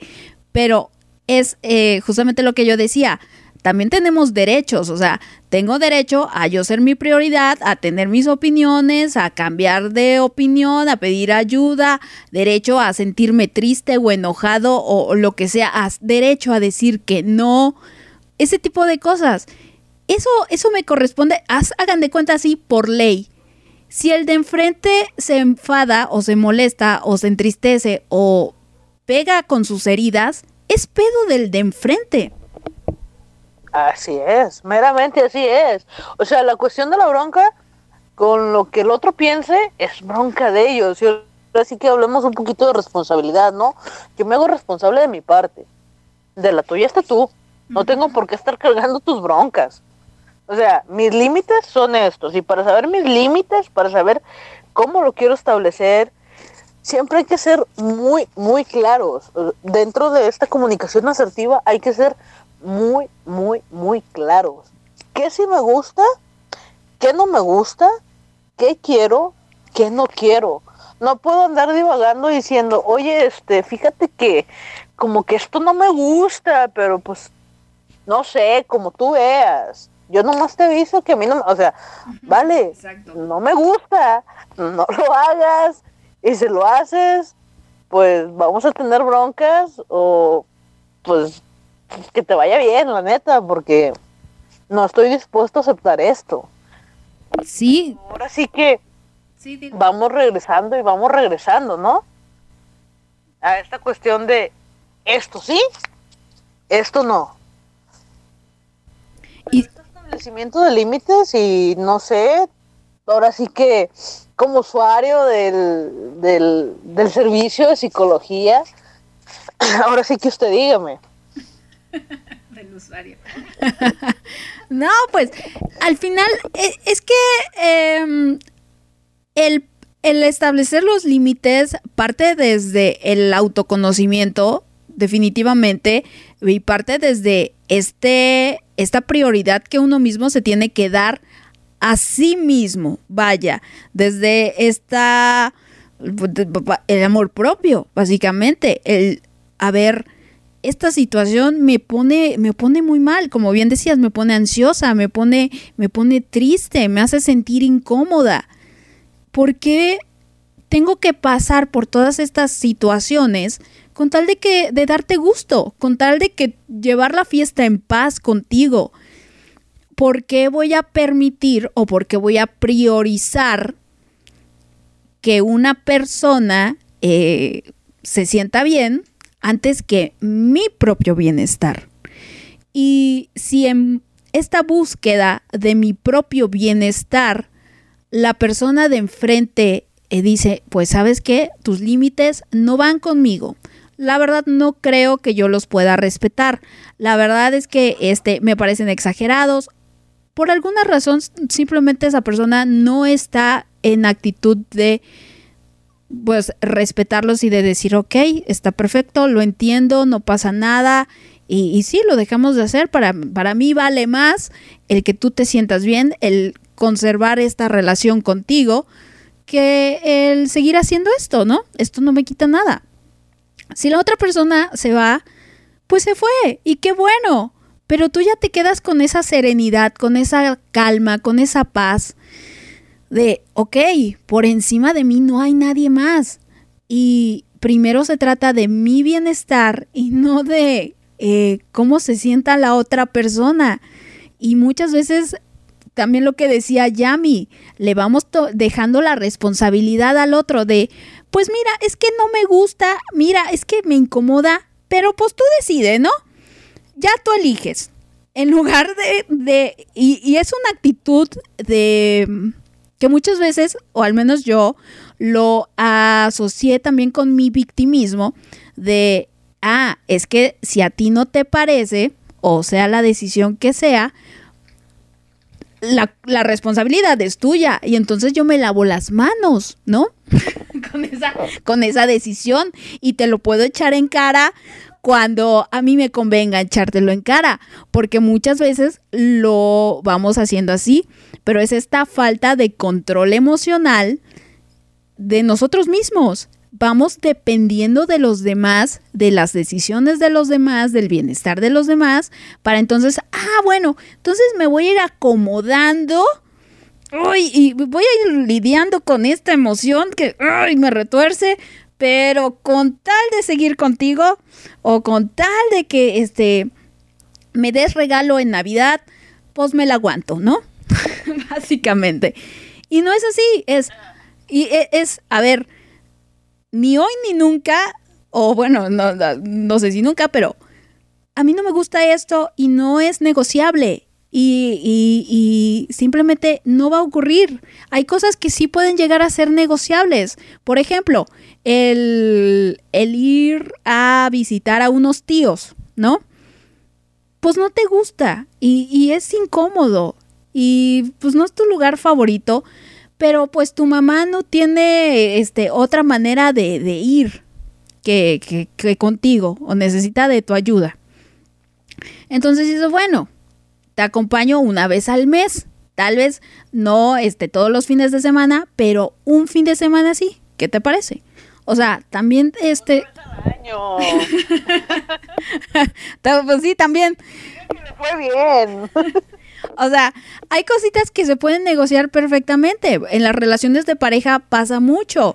Es, a ver, yo necesito, pues, que eh, los fines de semana no, no, no, este, no vernos, pero el resto de la semana te veo todos los días si quieres. Está perfecto, pero los fines de semana los dedico a mi familia o simplemente me los dedico a mí misma sola en donde sea y también está bien. Entonces, pero hay límites que es es no y es no y aquí no se toca y aquí no se pasa y esto no lo voy a permitir y hazle como quieras y si te quieres ir, así como decía Yami, pues adelante, pase usted, ¿no? La puerta está muy abierta y seguramente también cabrá porque está muy grande. Pero ya dependerá de cada quien. ¿Algo más que quieras agregar, Yami?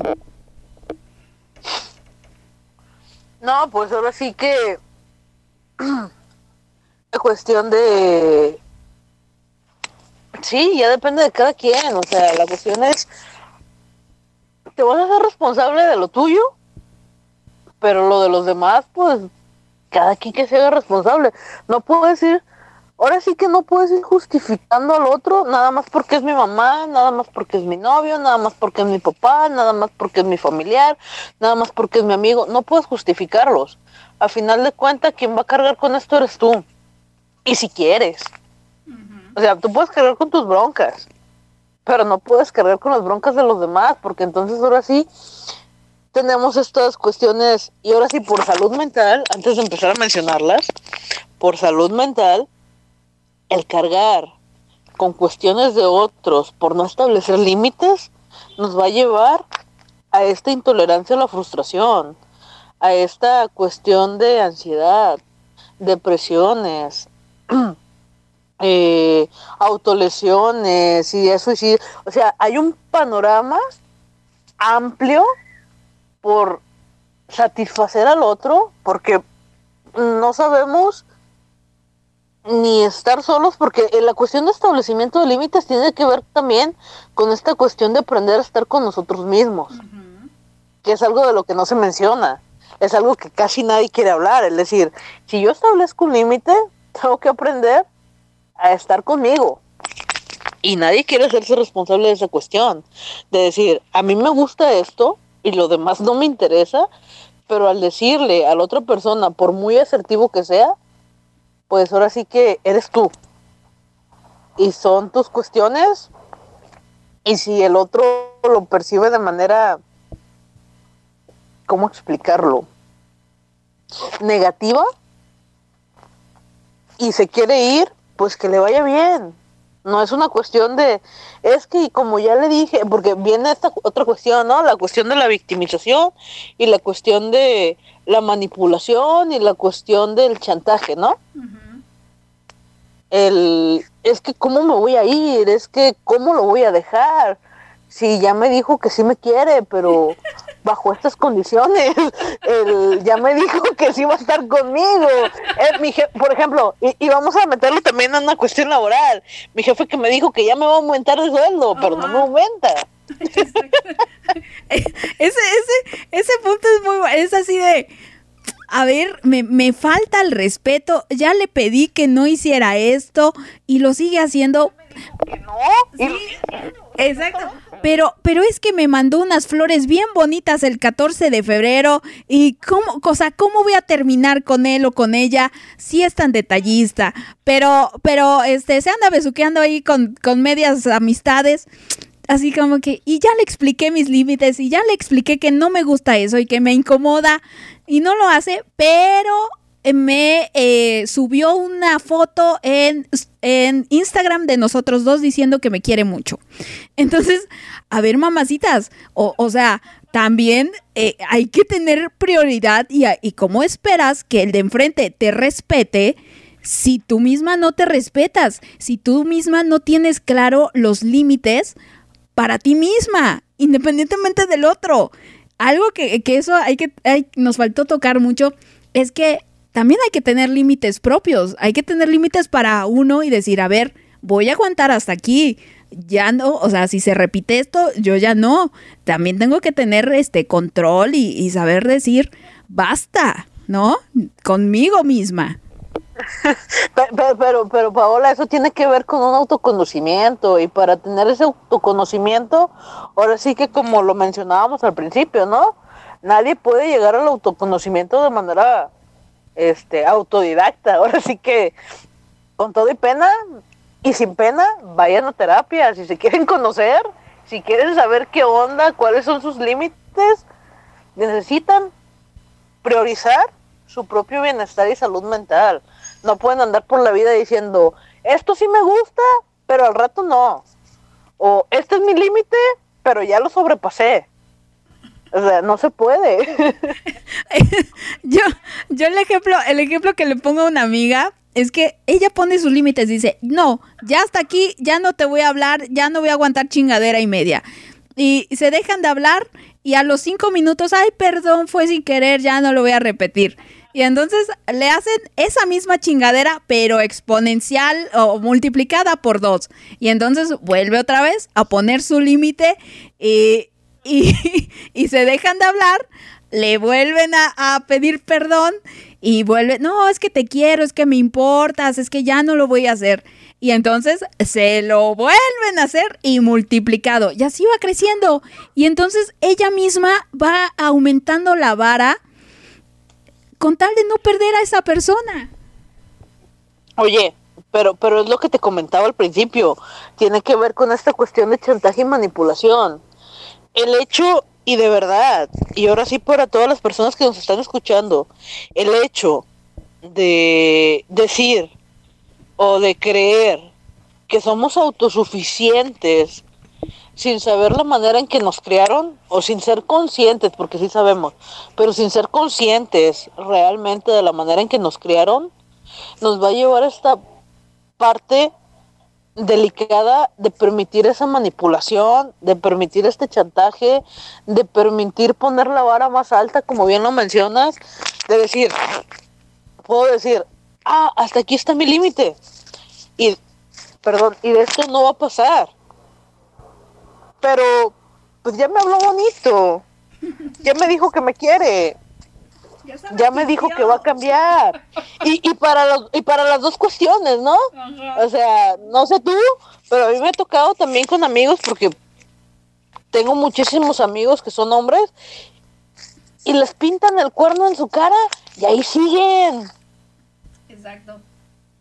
O, o, o a estas amigas que, o conocidas, eh, que están viendo al otro vato así, este, sin interés, sin nada, pero ahí siguen. O sea, es una cuestión meramente de, a ver, para que y, y, y, regresamos y ahora sí que aunque se canse la audiencia, vamos a seguir regresando lo mismo. Si no te conoces, si no sabes cuáles son tus límites, si no sabes lo que quieres, pues ahora sí que, ¿cómo vas a saber cómo marcar correctamente estos límites sin que te rebasen, sin que digas, ah, yo no voy a tolerar que me pinten el cuerno?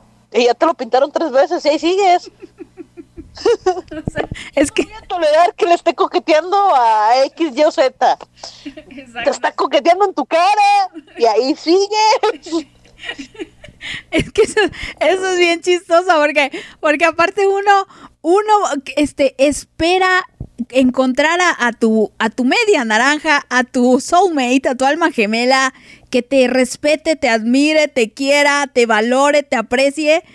Pero permites todas esas cosas, o sea, ni tú misma sabes lo que necesitas, ni tú misma sabes lo que quieres, ni tú misma, eh, o sea, sabes que quieres una pareja así bien bonita como de película de este de Hollywood de Julia Roberts, ¿no? Pero pero ni tú misma te respetas y se emputan las niñas ¿Cómo es posible que este, este desgraciado me haya tratado así? Cuando no le pusiste límites desde el principio, cuando no marcaste, eh, a ver, papacito, yo no voy a permitir esto. O si se lo marcaste, pues le, le- le- le dejaste que, que se fuera haciendo más y más y más holgado el límite, vaya.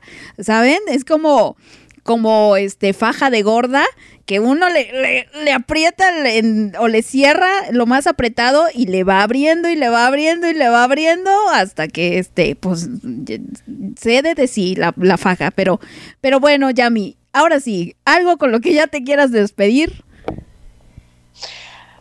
Sí, sí, sí, claro que sí. Este, hay una cuestión que no tocamos, pero que realmente nos va a definir y no vamos a dejar mentir, pero nos va a definir como adultos. La cuestión de los límites cuando son niños. Y no lo tocamos mucho porque es un tema muy amplio. Pero realmente establecer límites en los niños porque te van a tomar la medida. O sea, la mayoría de los niños te van a tomar esa medida. ¿Qué tanto les vas a permitir?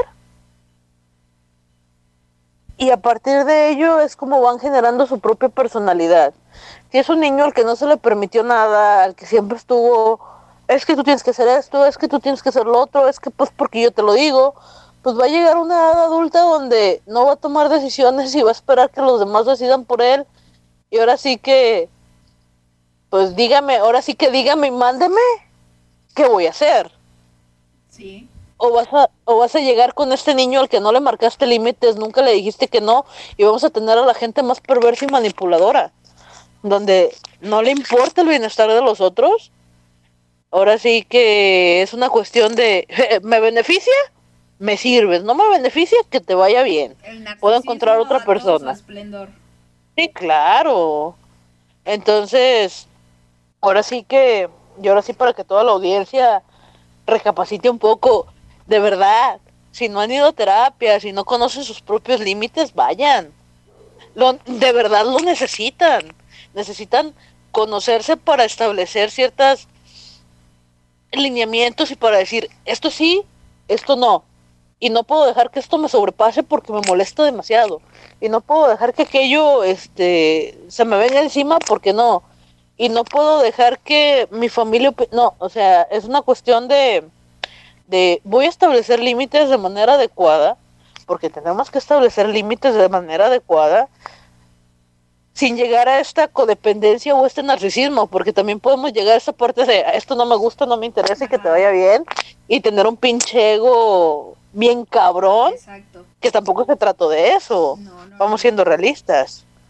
Claro. Se trata de, establecer que sí, que no, pero también cuidando la integridad del otro. También viendo cómo el otro está y cómo el otro te presenta. Ahora sí, que desde relaciones de pareja, relaciones laborales, relaciones familiares, la comunicación es la base de todo, pero también hay que aprender a decir que sí y que no. Ok, está bien, eres mi padre, eres mi madre, hasta aquí te permito. Ya tengo cierta edad, ya no puedes opinar tanto. O te dejo opinar, pero pues no necesariamente lo voy a tomar a pecho o voy a decir, ah, no, es que mi papá me dijo esto, es que mi mamá me dijo esto otro, ¿no? Incluso en las relaciones de pareja, es que mi novio me dijo, no, espérate, o sea, tu novio sí puede salir con sus amigos, pero tú en tu casita guardadita y solo cuando él te saque. O sea, no. O tu novia. eh, Es la- el establecimiento de límites tiene que ir acompañado de una comunicación asertiva, pero también de esta comunicación. Porque tú puedes ser muy asertivo y decir, esto no me gusta por esto, por esto y por esto, si quieres decir, si quieres ver esta parte de dar explicaciones, pero también puedes decir, eh, ¿sabes qué? Estas cuestiones no van conmigo, ¿tú cómo lo ves? No, pues, pues que te vaya bien, ¿no? No, me interesa. Entonces sí tiene que haber esa comunicación donde ambos tengan que llegar a un acuerdo, incluso también, como bien te decía, en las cuestiones laborales. Ahora sí que, aunque les dé flojera, lean sus contratos, aprendanse un poquito, conozcan un poquito las normas de su país, qué les corresponde, qué no les corresponde, si están trabajando para una empresa formal, si están trabajando para una empresa informal, qué los va a respaldar, qué no. Y asesórense lo más que puedan, porque ah, en las cuestiones laborales es una bronca bastante complicada si no saben asesorarse o si no conocen un poquito de la normativa. Porque bien te pueden decir que te vaya bien, no me interesa tra- trabajar contigo y no te toca nada. Y tú te vas así como que bien feliz, ¿no? Pues ni modo. O sea, ya me había hartado de trabajar aquí, pero pues ni modo, no me toca nada, ¿no? y pues resulta que por ley te corresponde finiquito, te corresponde que te paguen vacaciones, te corresponde aguinaldo, pero pues tú te vas bien feliz, o sea, ya, ya renunciaste, ya se acabó. O sea, sí, hay cuestiones que te corresponden, hay cuestiones que no, porque a lo mejor renunciaste, o hay cuestiones donde te corrieron. Ha- hay una cuestión que tienes que conocer, no puedes ir por la vida diciendo, no sé, no conozco, no me interesa, porque también esa es una cuestión que, pues, si no quieres conocerla, pues pégale, ¿no? Y hazte responsable de esa parte. ¿No quieres? ¿No quieres saber? Pues hágase responsable de la parte que le corresponde y ahora sí que o van a abusar de usted en la cuestión este emocional o se van a aprovechar de usted o lo van a manipular. ¿Por qué? Porque no quiero conocer. Y no me interesa. Pero esa parte de responsabilidad, téngala presente. No puede decir, es que no sabía. O ese, o ese, ese típico, ay, es que abusó de mis sentimientos, ay, es que abusó de este, que jugó conmigo y mi tiempo laboral, ay, es que me esclavizó. A ver, tú fuiste el primero que no dijo, a ver, basta, ya hasta aquí, eh, yo ya no estoy bien con eso, ya eh, no me gusta trabajar horas extras, o yo qué sé. Pero bueno, eh, señorita Yami, Y, y ni siquiera así, o sea, tú fuiste el primero en no leer tu contrato y en no conocer las leyes. Exactamente. Pero el, el papel de víctima siempre lo preferimos agarrar, Yami, siempre. ¿Qué te digo? Pero bueno, muchas gracias, Yami. Bien. Bueno, eh, insisto, debí de haber tenido una transmisión sobre el victimismo. Pero bueno, muchas gracias, Yami, por tu intervención y por todo lo que nos comentaste. Eh, te mereces una chela, algún día te la vamos a patrocinar, como de que no, nada más que nos toque hacer otra vez gira por allá por Sapo, ahí te invitamos una, una caguama, ya te la ganaste. Yo soy de cerveza, no soy de caguama. Tampoco, tampoco, tampoco, tampoco te vengas a exponer aquí lo que no es. Hay límites, ahora sí que hay límites. Y, y no, a mí dame mi cerveza normalita, no hay que exagerar. Sí, ay, la, la ofendí, dice que, que ella no, que ella no esté porochita de banqueta, no, no, no, no, como creen, ella de bar, de bar y de botellita, así, normal, pero bueno, muchas gracias mi querida, mi querida Yami, vamos con canción, vamos con Alanis Morissette y Ironic, entonces ahorita volvemos con más aquí en Jotita Sensible y en Reconstrucción, escríbanos, comenten, si ustedes tienen problemas con los límites, que han entendido a partir de ahora y vayan a terapia, como bien dice la señorita Diablito. Ya volvemos.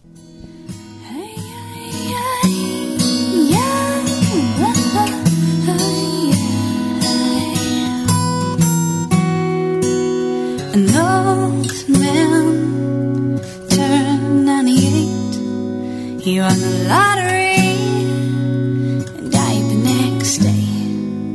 It's a black fly in your Chardonnay. It's a death row pardon, two minutes too late. And isn't it?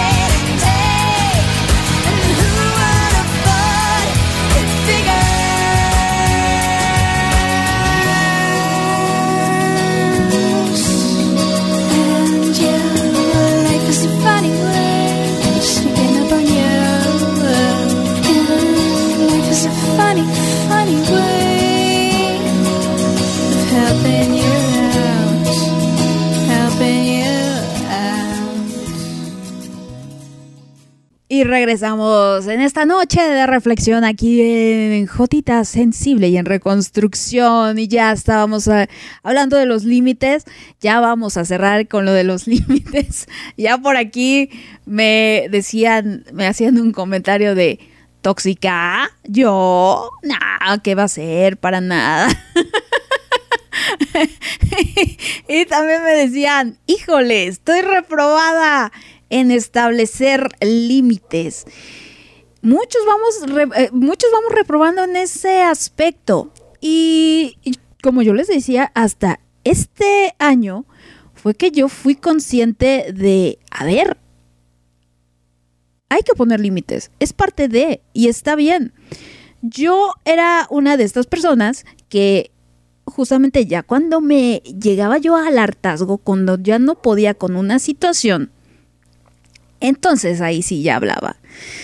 Tenía que ser cuestiones muy, muy, muy particulares para que yo a la primera dijera, a ver, esto no te lo voy a aguantar. Por ejemplo, en algún momento, y pasa muy seguido con esta cuestión de las redes sociales, el hecho de tener este contacto tan fácil con la gente, no es como antes de que uno les llamaba a su número de teléfono y para conseguir su número de teléfono de casa, güey, o sea, tenías que ser VIP. Y aparte era a ver si la persona estaba, ¿no? eh, no es como ahora de que le mandas un WhatsApp y sabes que pues, es muy probable que te lo conteste a los dos segundos. Entonces mucha gente se cree con el derecho de eh, escribirte a la hora que se le antoje. Y para mí, desde como yo lo veo, la verdad el, el contacto que tenemos a través de redes sociales sí puede llegar a ser un poco esta invasión de privacidad hasta cierto punto sobre todo porque también nosotros, millennials, hemos crecido con esta inmediatez de las cosas, de tener las cosas tan fácil y tan rápido que las queremos así, ¿no? Entonces, si alguien tarda una hora en respondernos, no, bueno, o sea, nos sentimos ofendidos, oye, ¿por qué no has checado? ¿Por qué no me contestas? ¿Por qué me estás evitando? ¿Ya no me quieres? O sea, de veras, no puedo con eso. Y una vez alguien me lo hizo alguien eh, que estaba acostumbrado, eh, acostumbrado, dejémoslo así, a que le respondiera rápido. Eh, o yo dejé mi celular, me fui por ahí a algún lado, dejé mi celular porque a veces lo dejo. Em, y pues simplemente no me enteré de sus mensajes en el momento en el que los envió. Y como veía que no le respondía yo de inmediato, Mm, me puso así de, ¿qué? O sea, ya no me vas a hablar. O sea, ¿qué, o sea, ¿qué pasa aquí, no? Y, fue así como un reclamo y fue como, oh, a ver, aguántate, espérate tantito. Y le dije, a ver, a mí no me vuelvas a hacer eso. Yo te voy a responder cuando yo te quiera responder y cuando yo pueda responderte. Otra vez le dije, o sea, le dije, no me lo vuelvas a hacer, pero ese es mi pedo. Siempre pongo una explicación, siempre doy explicaciones de, a ver, ¿no? No te, no te respondí porque dejé mi celular. No te respondí porque no tenía yo internet. O no te respondí porque estaba yo bañando. O sea, siempre, no puedo decir simplemente, no te respondí y punto o sea, no pude y, ya, o simplemente no quise. Mucho, punto importante para el establecimiento de límites es no sentirnos mal por decirlo, por decir las cosas tal cual son. Muchas veces eh, cuando nos, nos invitan a una fiesta o a algún lugar a salir, decimos, ay, es que, este, fíjate que no voy a poder, me salió trabajo, ay, fíjate que es que me invitaron a otro lugar, o no voy a estar en la ciudad, o lo que sea, en lugar de decir, mira, la verdad es que no traigo, no tengo ganas, no quiero ir. La verdad es que va a ir tal persona y mm, preferiría evitar esa incomodidad con esa persona. O ¿sabes qué? No tengo para el regalo y no me gusta llegar sin regalo, entonces paso de ello, ¿no? O simplemente no me interesa. y lo siento. Eh, entonces vamos inventando así mentirillas piadosas y quedamos como mentirosillos y luego nos encuentran en el cine ahí, a ver, no que no podías hoy. Eh, y, es, y, es, así de, ay, es que preferí salir con esta persona al cine. Ay, es que últimamente me, me, desocupé. Eso yo lo hacía mucho antes, antes, antes por ese miedo de, ay, es que se va a enojar, ay, es que qué tal si ya no me vuelve a invitar a salir, ay, es que en lugar de decir simplemente, sabes que, o sea, hace mucho frío, no quiero salir, o me siento mal físicamente, o sea, algo así tan, tan simple como físicamente no me siento bien. O sea, Mm, tenía yo serios problemas, serios, serios, serios problemas. Pero como les decía, este año algo que agradezco muchísimo de esta relación que tuve fue que me enseñó a, a ver, debo de poner límites. Esta persona con la que estuve también me pedía, me ponía muchos límites, los cuales yo respetaba, por supuesto, y decía, sí, perfecto, está, está muy bien. Había límites los cuales hoy en día me arrepiento de, no haber dicho, ¿sabes qué? A mí no me parece, esto no va conmigo. Con permiso, creo que pues no somos compatibles y vámonos, ¿no? Pero en esa, en esa sensación de, ay, bueno, este, pues yo me adapto. sí, sí pasé por alto algunos límites. Pero me enseñó eso, a que es totalmente sano, que es muy saludable, sobre todo para, como les decía, esta relación que debemos de tener con nosotros mismos, el saber establecer límites, el poner límites para empezar. Hay gente mucho, muy complaciente y hay gente que va, como les decía yo en la transmisión de las heridas de la infancia, que se va poniendo esta máscara del buena onda, del complaciente, del, del que siempre, siempre es bonachón y, y aguanta todo. Yo, por ejemplo, que soy una persona que de repente aquí en, de repente, aquí en la radio, les hago cierto bullying, ¿no? Y puede haber alguien que, que sí le incomoda. Y puede haber alguien que dice, oye Pau, a mí no me gusta que me hagas estos comentarios. A mí no me gusta lo que dijiste ese día. Pero, ¿saben? Y yo lo sigo haciendo. Y yo creo que esa persona está bien y lo toma a broma y no se lo toma personal y no le pega. Y por eso yo lo sigo haciendo. Pero no, ha, no hay alguien que hasta el momento haya, se haya acercado y me haya dicho, oye Pau, mira, la verdad es que no me gustó esto, no me gusta que me llamen así, no me gusta cuando sucede esto. No ha ocurrido. Entonces, por eso es muy importante que ustedes digan las cosas, que si a ustedes les incomoda algo, lo expresen. Ya les decía, vale muchísimo más la pena pasar este momento un poquito incómodo de acercarse con la persona y así de, ¿qué va a decir? A tener que vivir meses o años con un apodo, el ejemplo que les daba, que no les gusta, pero que simplemente por el hecho de no hablar, o sea, ¿saben? Se, lo van tragando y se lo van guardando y lo que decía Yami, esas piedritas se van quedando ahí. Al final somos energía, somos emoción y, y esas cositas el, en algún momento van a explotar y se van a convertir en cosas muchísimo más graves que pudimos haber evitado si pusiéramos más límites. Entonces, eh, ya les decía yo, este es como un resumen de todas las transmisiones que hemos hecho en Jotita Sensible y en Reconstrucción, porque se trata de autoestima, se trata de priorizarnos, se trata de no invalidarnos, se trata de estar en comunicación con nosotros, con lo que sentimos, con nuestras emociones, el respetarlas, el decir, oye, me siento triste. A mí no me gusta cuando hacen estos comentarios, cuando se burlan de este tipo de personas. Entonces, eh, es decir, oye, por favor no lo hagas cuando yo estoy, ¿no? Entiendo que tú tienes este tipo de comedia, eh, pero por favor, yo tengo a alguien que, que, es muy querido para mí y no me gusta que se burlen de estas personas. Eh, entonces, no lo hagas, al menos no cuando yo estoy aquí. Y, y es esta eh, conciencia y es este aprender a estar bien con nosotros mismos, a ser nuestra propia fuente de felicidad y de estabilidad para que independientemente de la decisión que tome el de enfrente, porque el de enfrente ya les dijimos, se puede ir o puede respetar la, la decisión. Muchas veces es eso. La gente lo dice, ok, está bien, no lo voy a decir, no lo voy a mencionar y no pasa nada.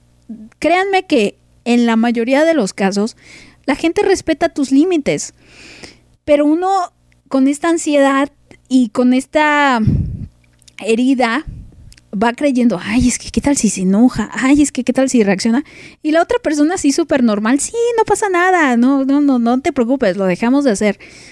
Y tú ya te comiste la cabeza, ya te angustiaste, ya perdiste energía en eso, eh, en lugar de vivir en el presente, como ya les decía en otras transmisiones. Entonces, es perder ese miedo a que se vaya quien se tenga que ir vivimos desde ese miedo de eh, perder relaciones en las que a veces no nos acomodamos, que no vamos. Siempre les pongo este, este ejemplo a algunos de, supongamos que vamos por la vida, y creo, creo que la neni fue la que me, me dio este ejemplo, vamos por la vida poniéndonos zapatos, ¿no?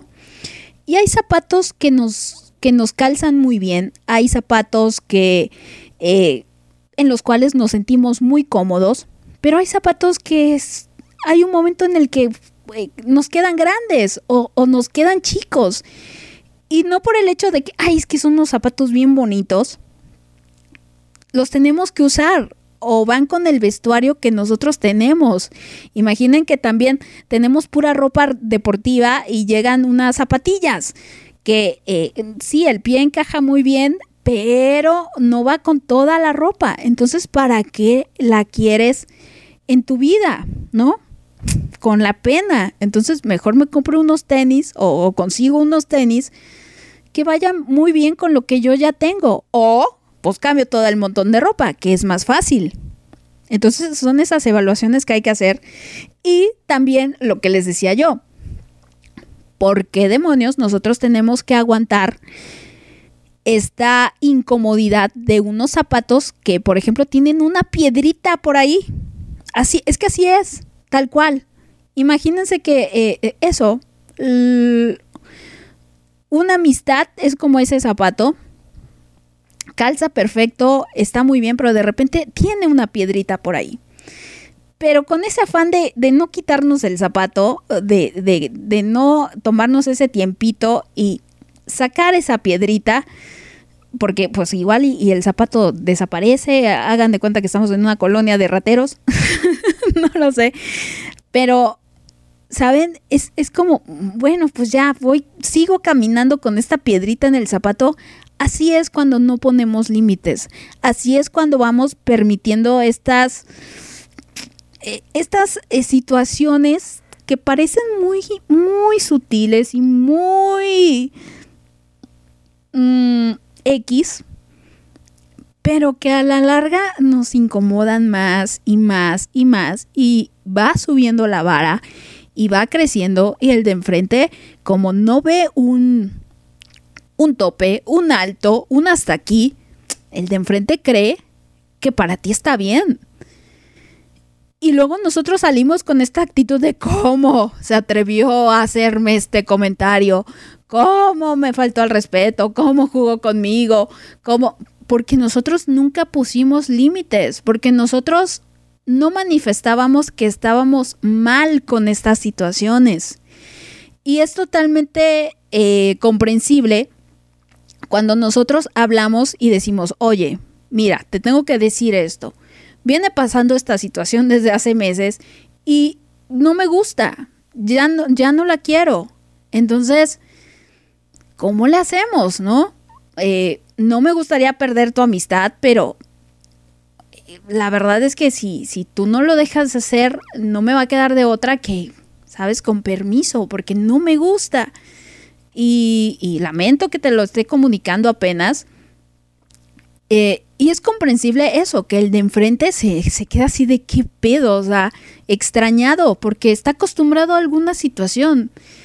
Y, y por ejemplo, en el caso de los niños, yo me acuerdo de cuando era niña, también cuando tus papás te ponían esos límites, mm, y no en el sentido de restricción de, de comportamiento, sino tanto, sino eh, más bien en, por ejemplo, el dedicarnos tiempo. Mi papá, que era muy, muy ocupado y trabajaba muchas horas, decía, a ver niñas, ahorita no puedo jugar con ustedes el fin de semana, como no, con todo gusto.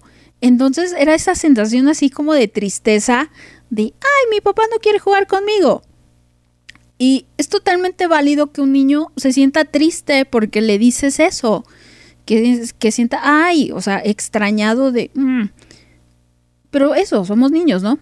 Por, por poner un ejemplo, o alguien, eh, alguien muy sensible. Yo en, en su momento, a mí me pidieron, a ver, este día yo no te puedo ver, este día dámelo para mí, este día simplemente este, ¿no? El resto de la semana soy, soy para ti, puedo estar contigo, pero este día no. Y desde mi herida fue así como una sensación de rechazo y me dio tristeza, así de, oh, ya no va a poder estar conmigo tal día. Y, y sí, o sea, es totalmente válido porque venía yo acostumbrada a algo, pero lo entendí. Y no fue esta sensación de, ah, es que por tu culpa, como tú ya no quisiste estar conmigo este día, mira cómo sufro. O sea, no, esos ya son mis problemas y mis pedos de cómo, eh, eh, pues voy digiriendo ciertas situaciones. Entonces, cuando ustedes eso, tengan la necesidad de algo, ya sea física, ya sea emocional, ya sea eh, de tiempo, sea de lo que sea, exprésenlo, díganlo. No se queden calladas, no se queden con, ay, es que cómo, cómo me voy a ver. O sea, nosotros somos los primeros que no nos respetamos y los primeros que no nos escuchamos y que no nos priorizamos. Y entonces vamos por la vida queriendo que alguien más nos priorice, nos respete y nos escuche. Y es así como van naciendo las relaciones codependientes. Eso, vayan, vayan quitándose esa dependencia emocional de si alguien está o no está. Así sea la mamá y que si la mamá se enoja, pues bueno, mamá, o sea, también agarra el pedo, ¿no? y, y ya lo hablábamos hay que comprender a la otra persona, hay que aceptarla. Pero el hecho de aceptarla no quiere decir que se lo vamos a permitir. El hecho de, decir, ok, mi mamá es así, mi mamá tiene estas ideas, pero no por eso yo me tengo que amoldar a eso y debo de este, aplaudírselo o de estar bien con esa situación. Es ok, así es. No la voy a venir a cambiar, no voy a venir aquí a imponerla que piense de una forma en la que yo también pienso o se comporte de una manera en la que yo me comportaría, porque muchas veces eso, esperamos que el de enfrente se comporte como nosotros haríamos las cosas. Y eso la verdad es muy desgastante, no, no sucede. Pero, pero, pero, pues ya depende de la mamá y si la mamá quiere estar enojada y si la mamá quiere ponerse en modo digna y si quiere ponerse en modo víctima, es cuestión de la mamá, no de nosotros. Entonces cuando aprendamos eso, a tener esos límites con nosotros mismos, o sea, decir, o, sea, mamá, también yo no te voy a permitir eso, ¿no?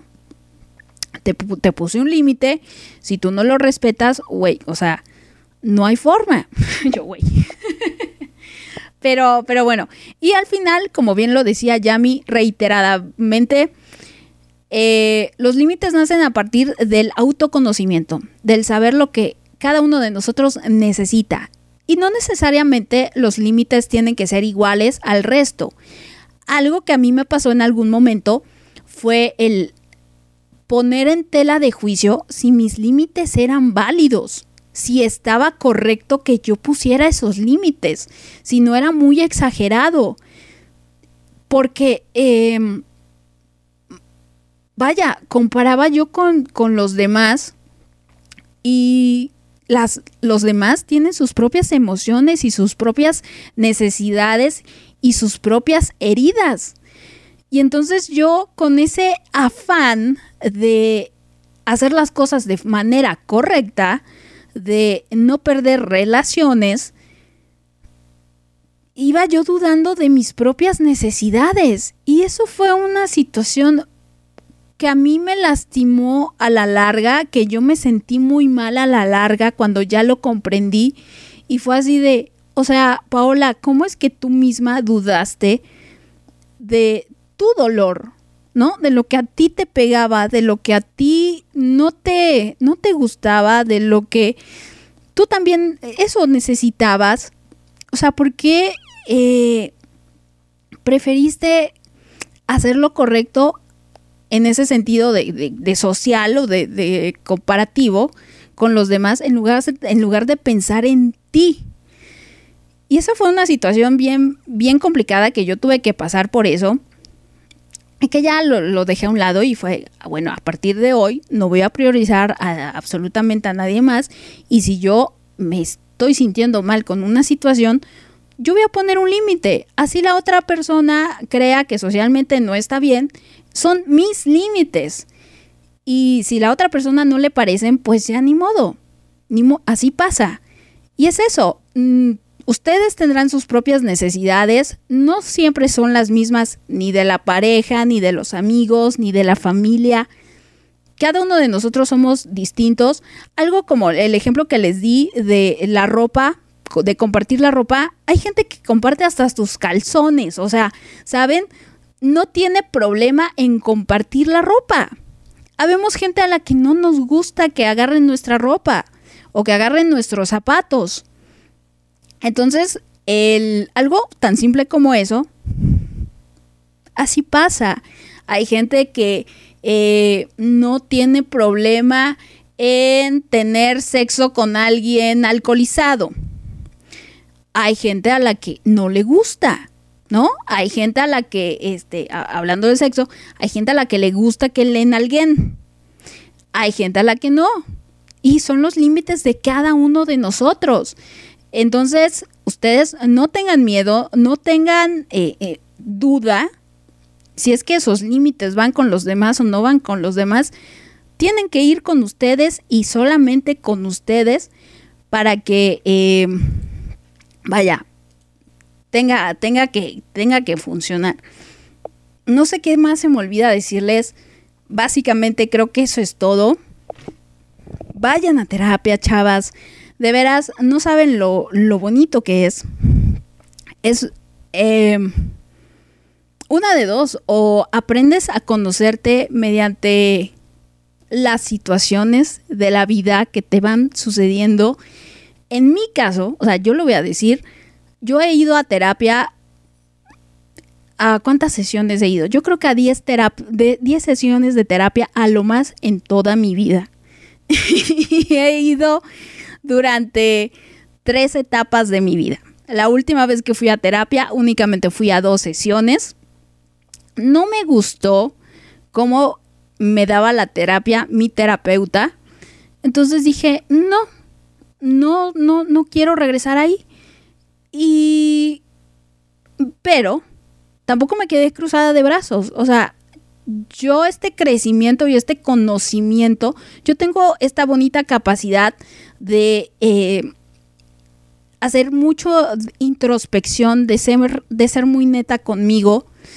Y, y, eso me ha permitido irme conociendo, ir sabiendo cómo reacciono. Me ha acercado a, a la meditación, me ha acercado a cuestiones emocionales, he leído muchos libros, he escuchado muchos podcasts y eso me ha ayudado bastante y me ha no solamente permitido conocer, sino también ir trabajando mis cosas, irlas reconociendo, ir siendo consciente, porque muchas veces actuamos desde la inconsciencia.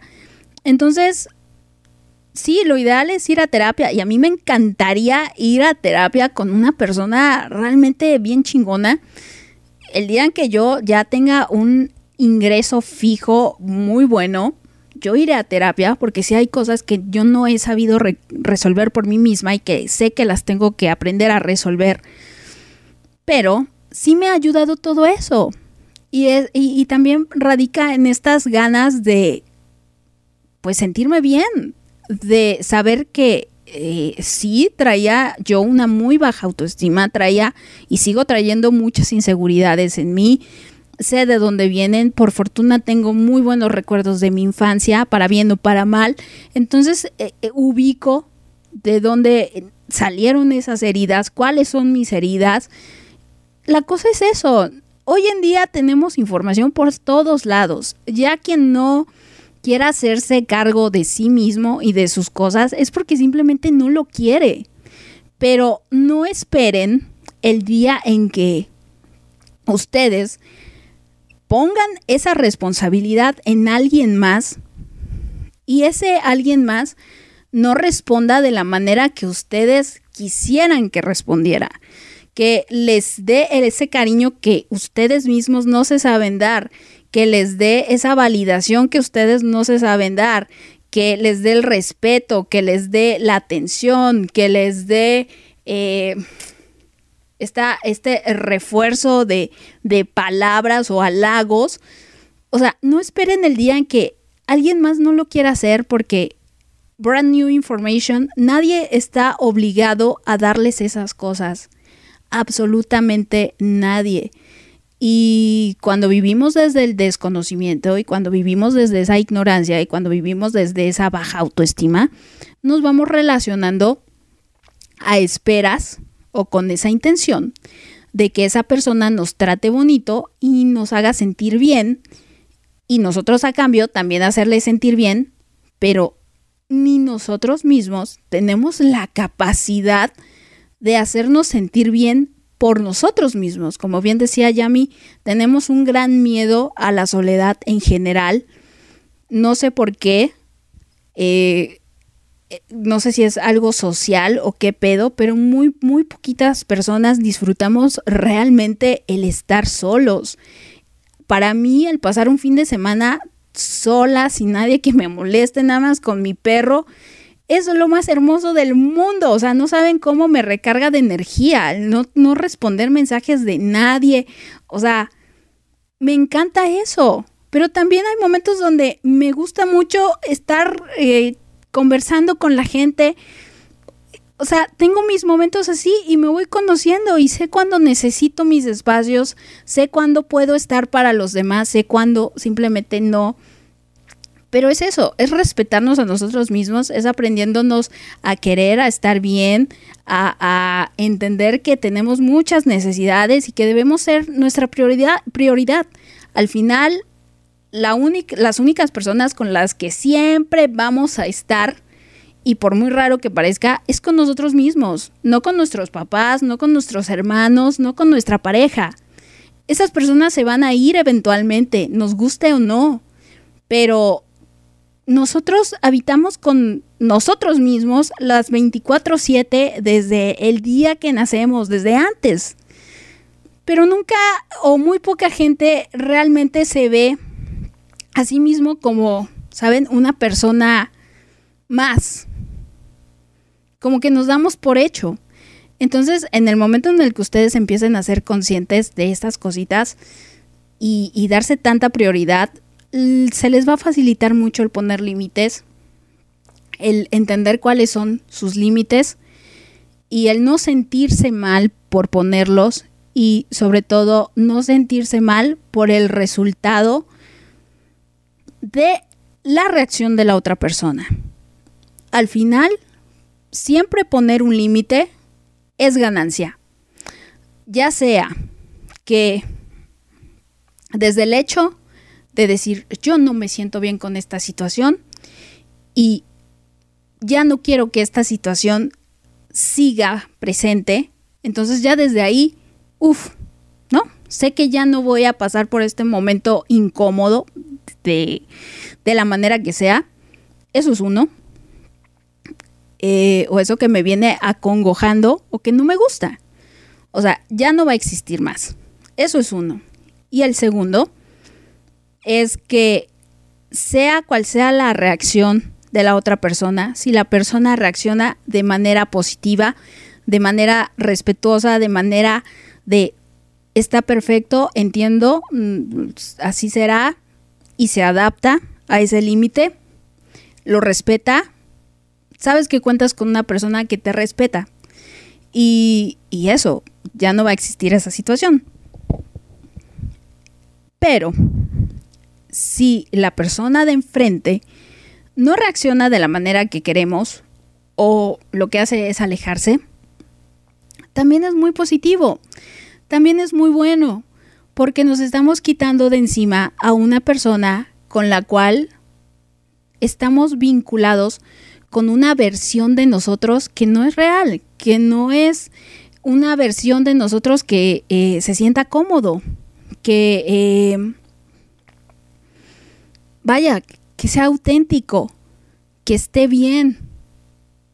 Entonces, ¿para qué tener amistades o para qué tener relaciones con gente que no te acepta tal cual eres? Con gente que eh, no le importa muy poco también tu sentir. Entonces, es un filtro. Y en el momento en el que uno lo entienda de esa manera, que es un ganar-ganar, habrá dado un paso muy importante y ya no tendrá miedo, como yo les digo.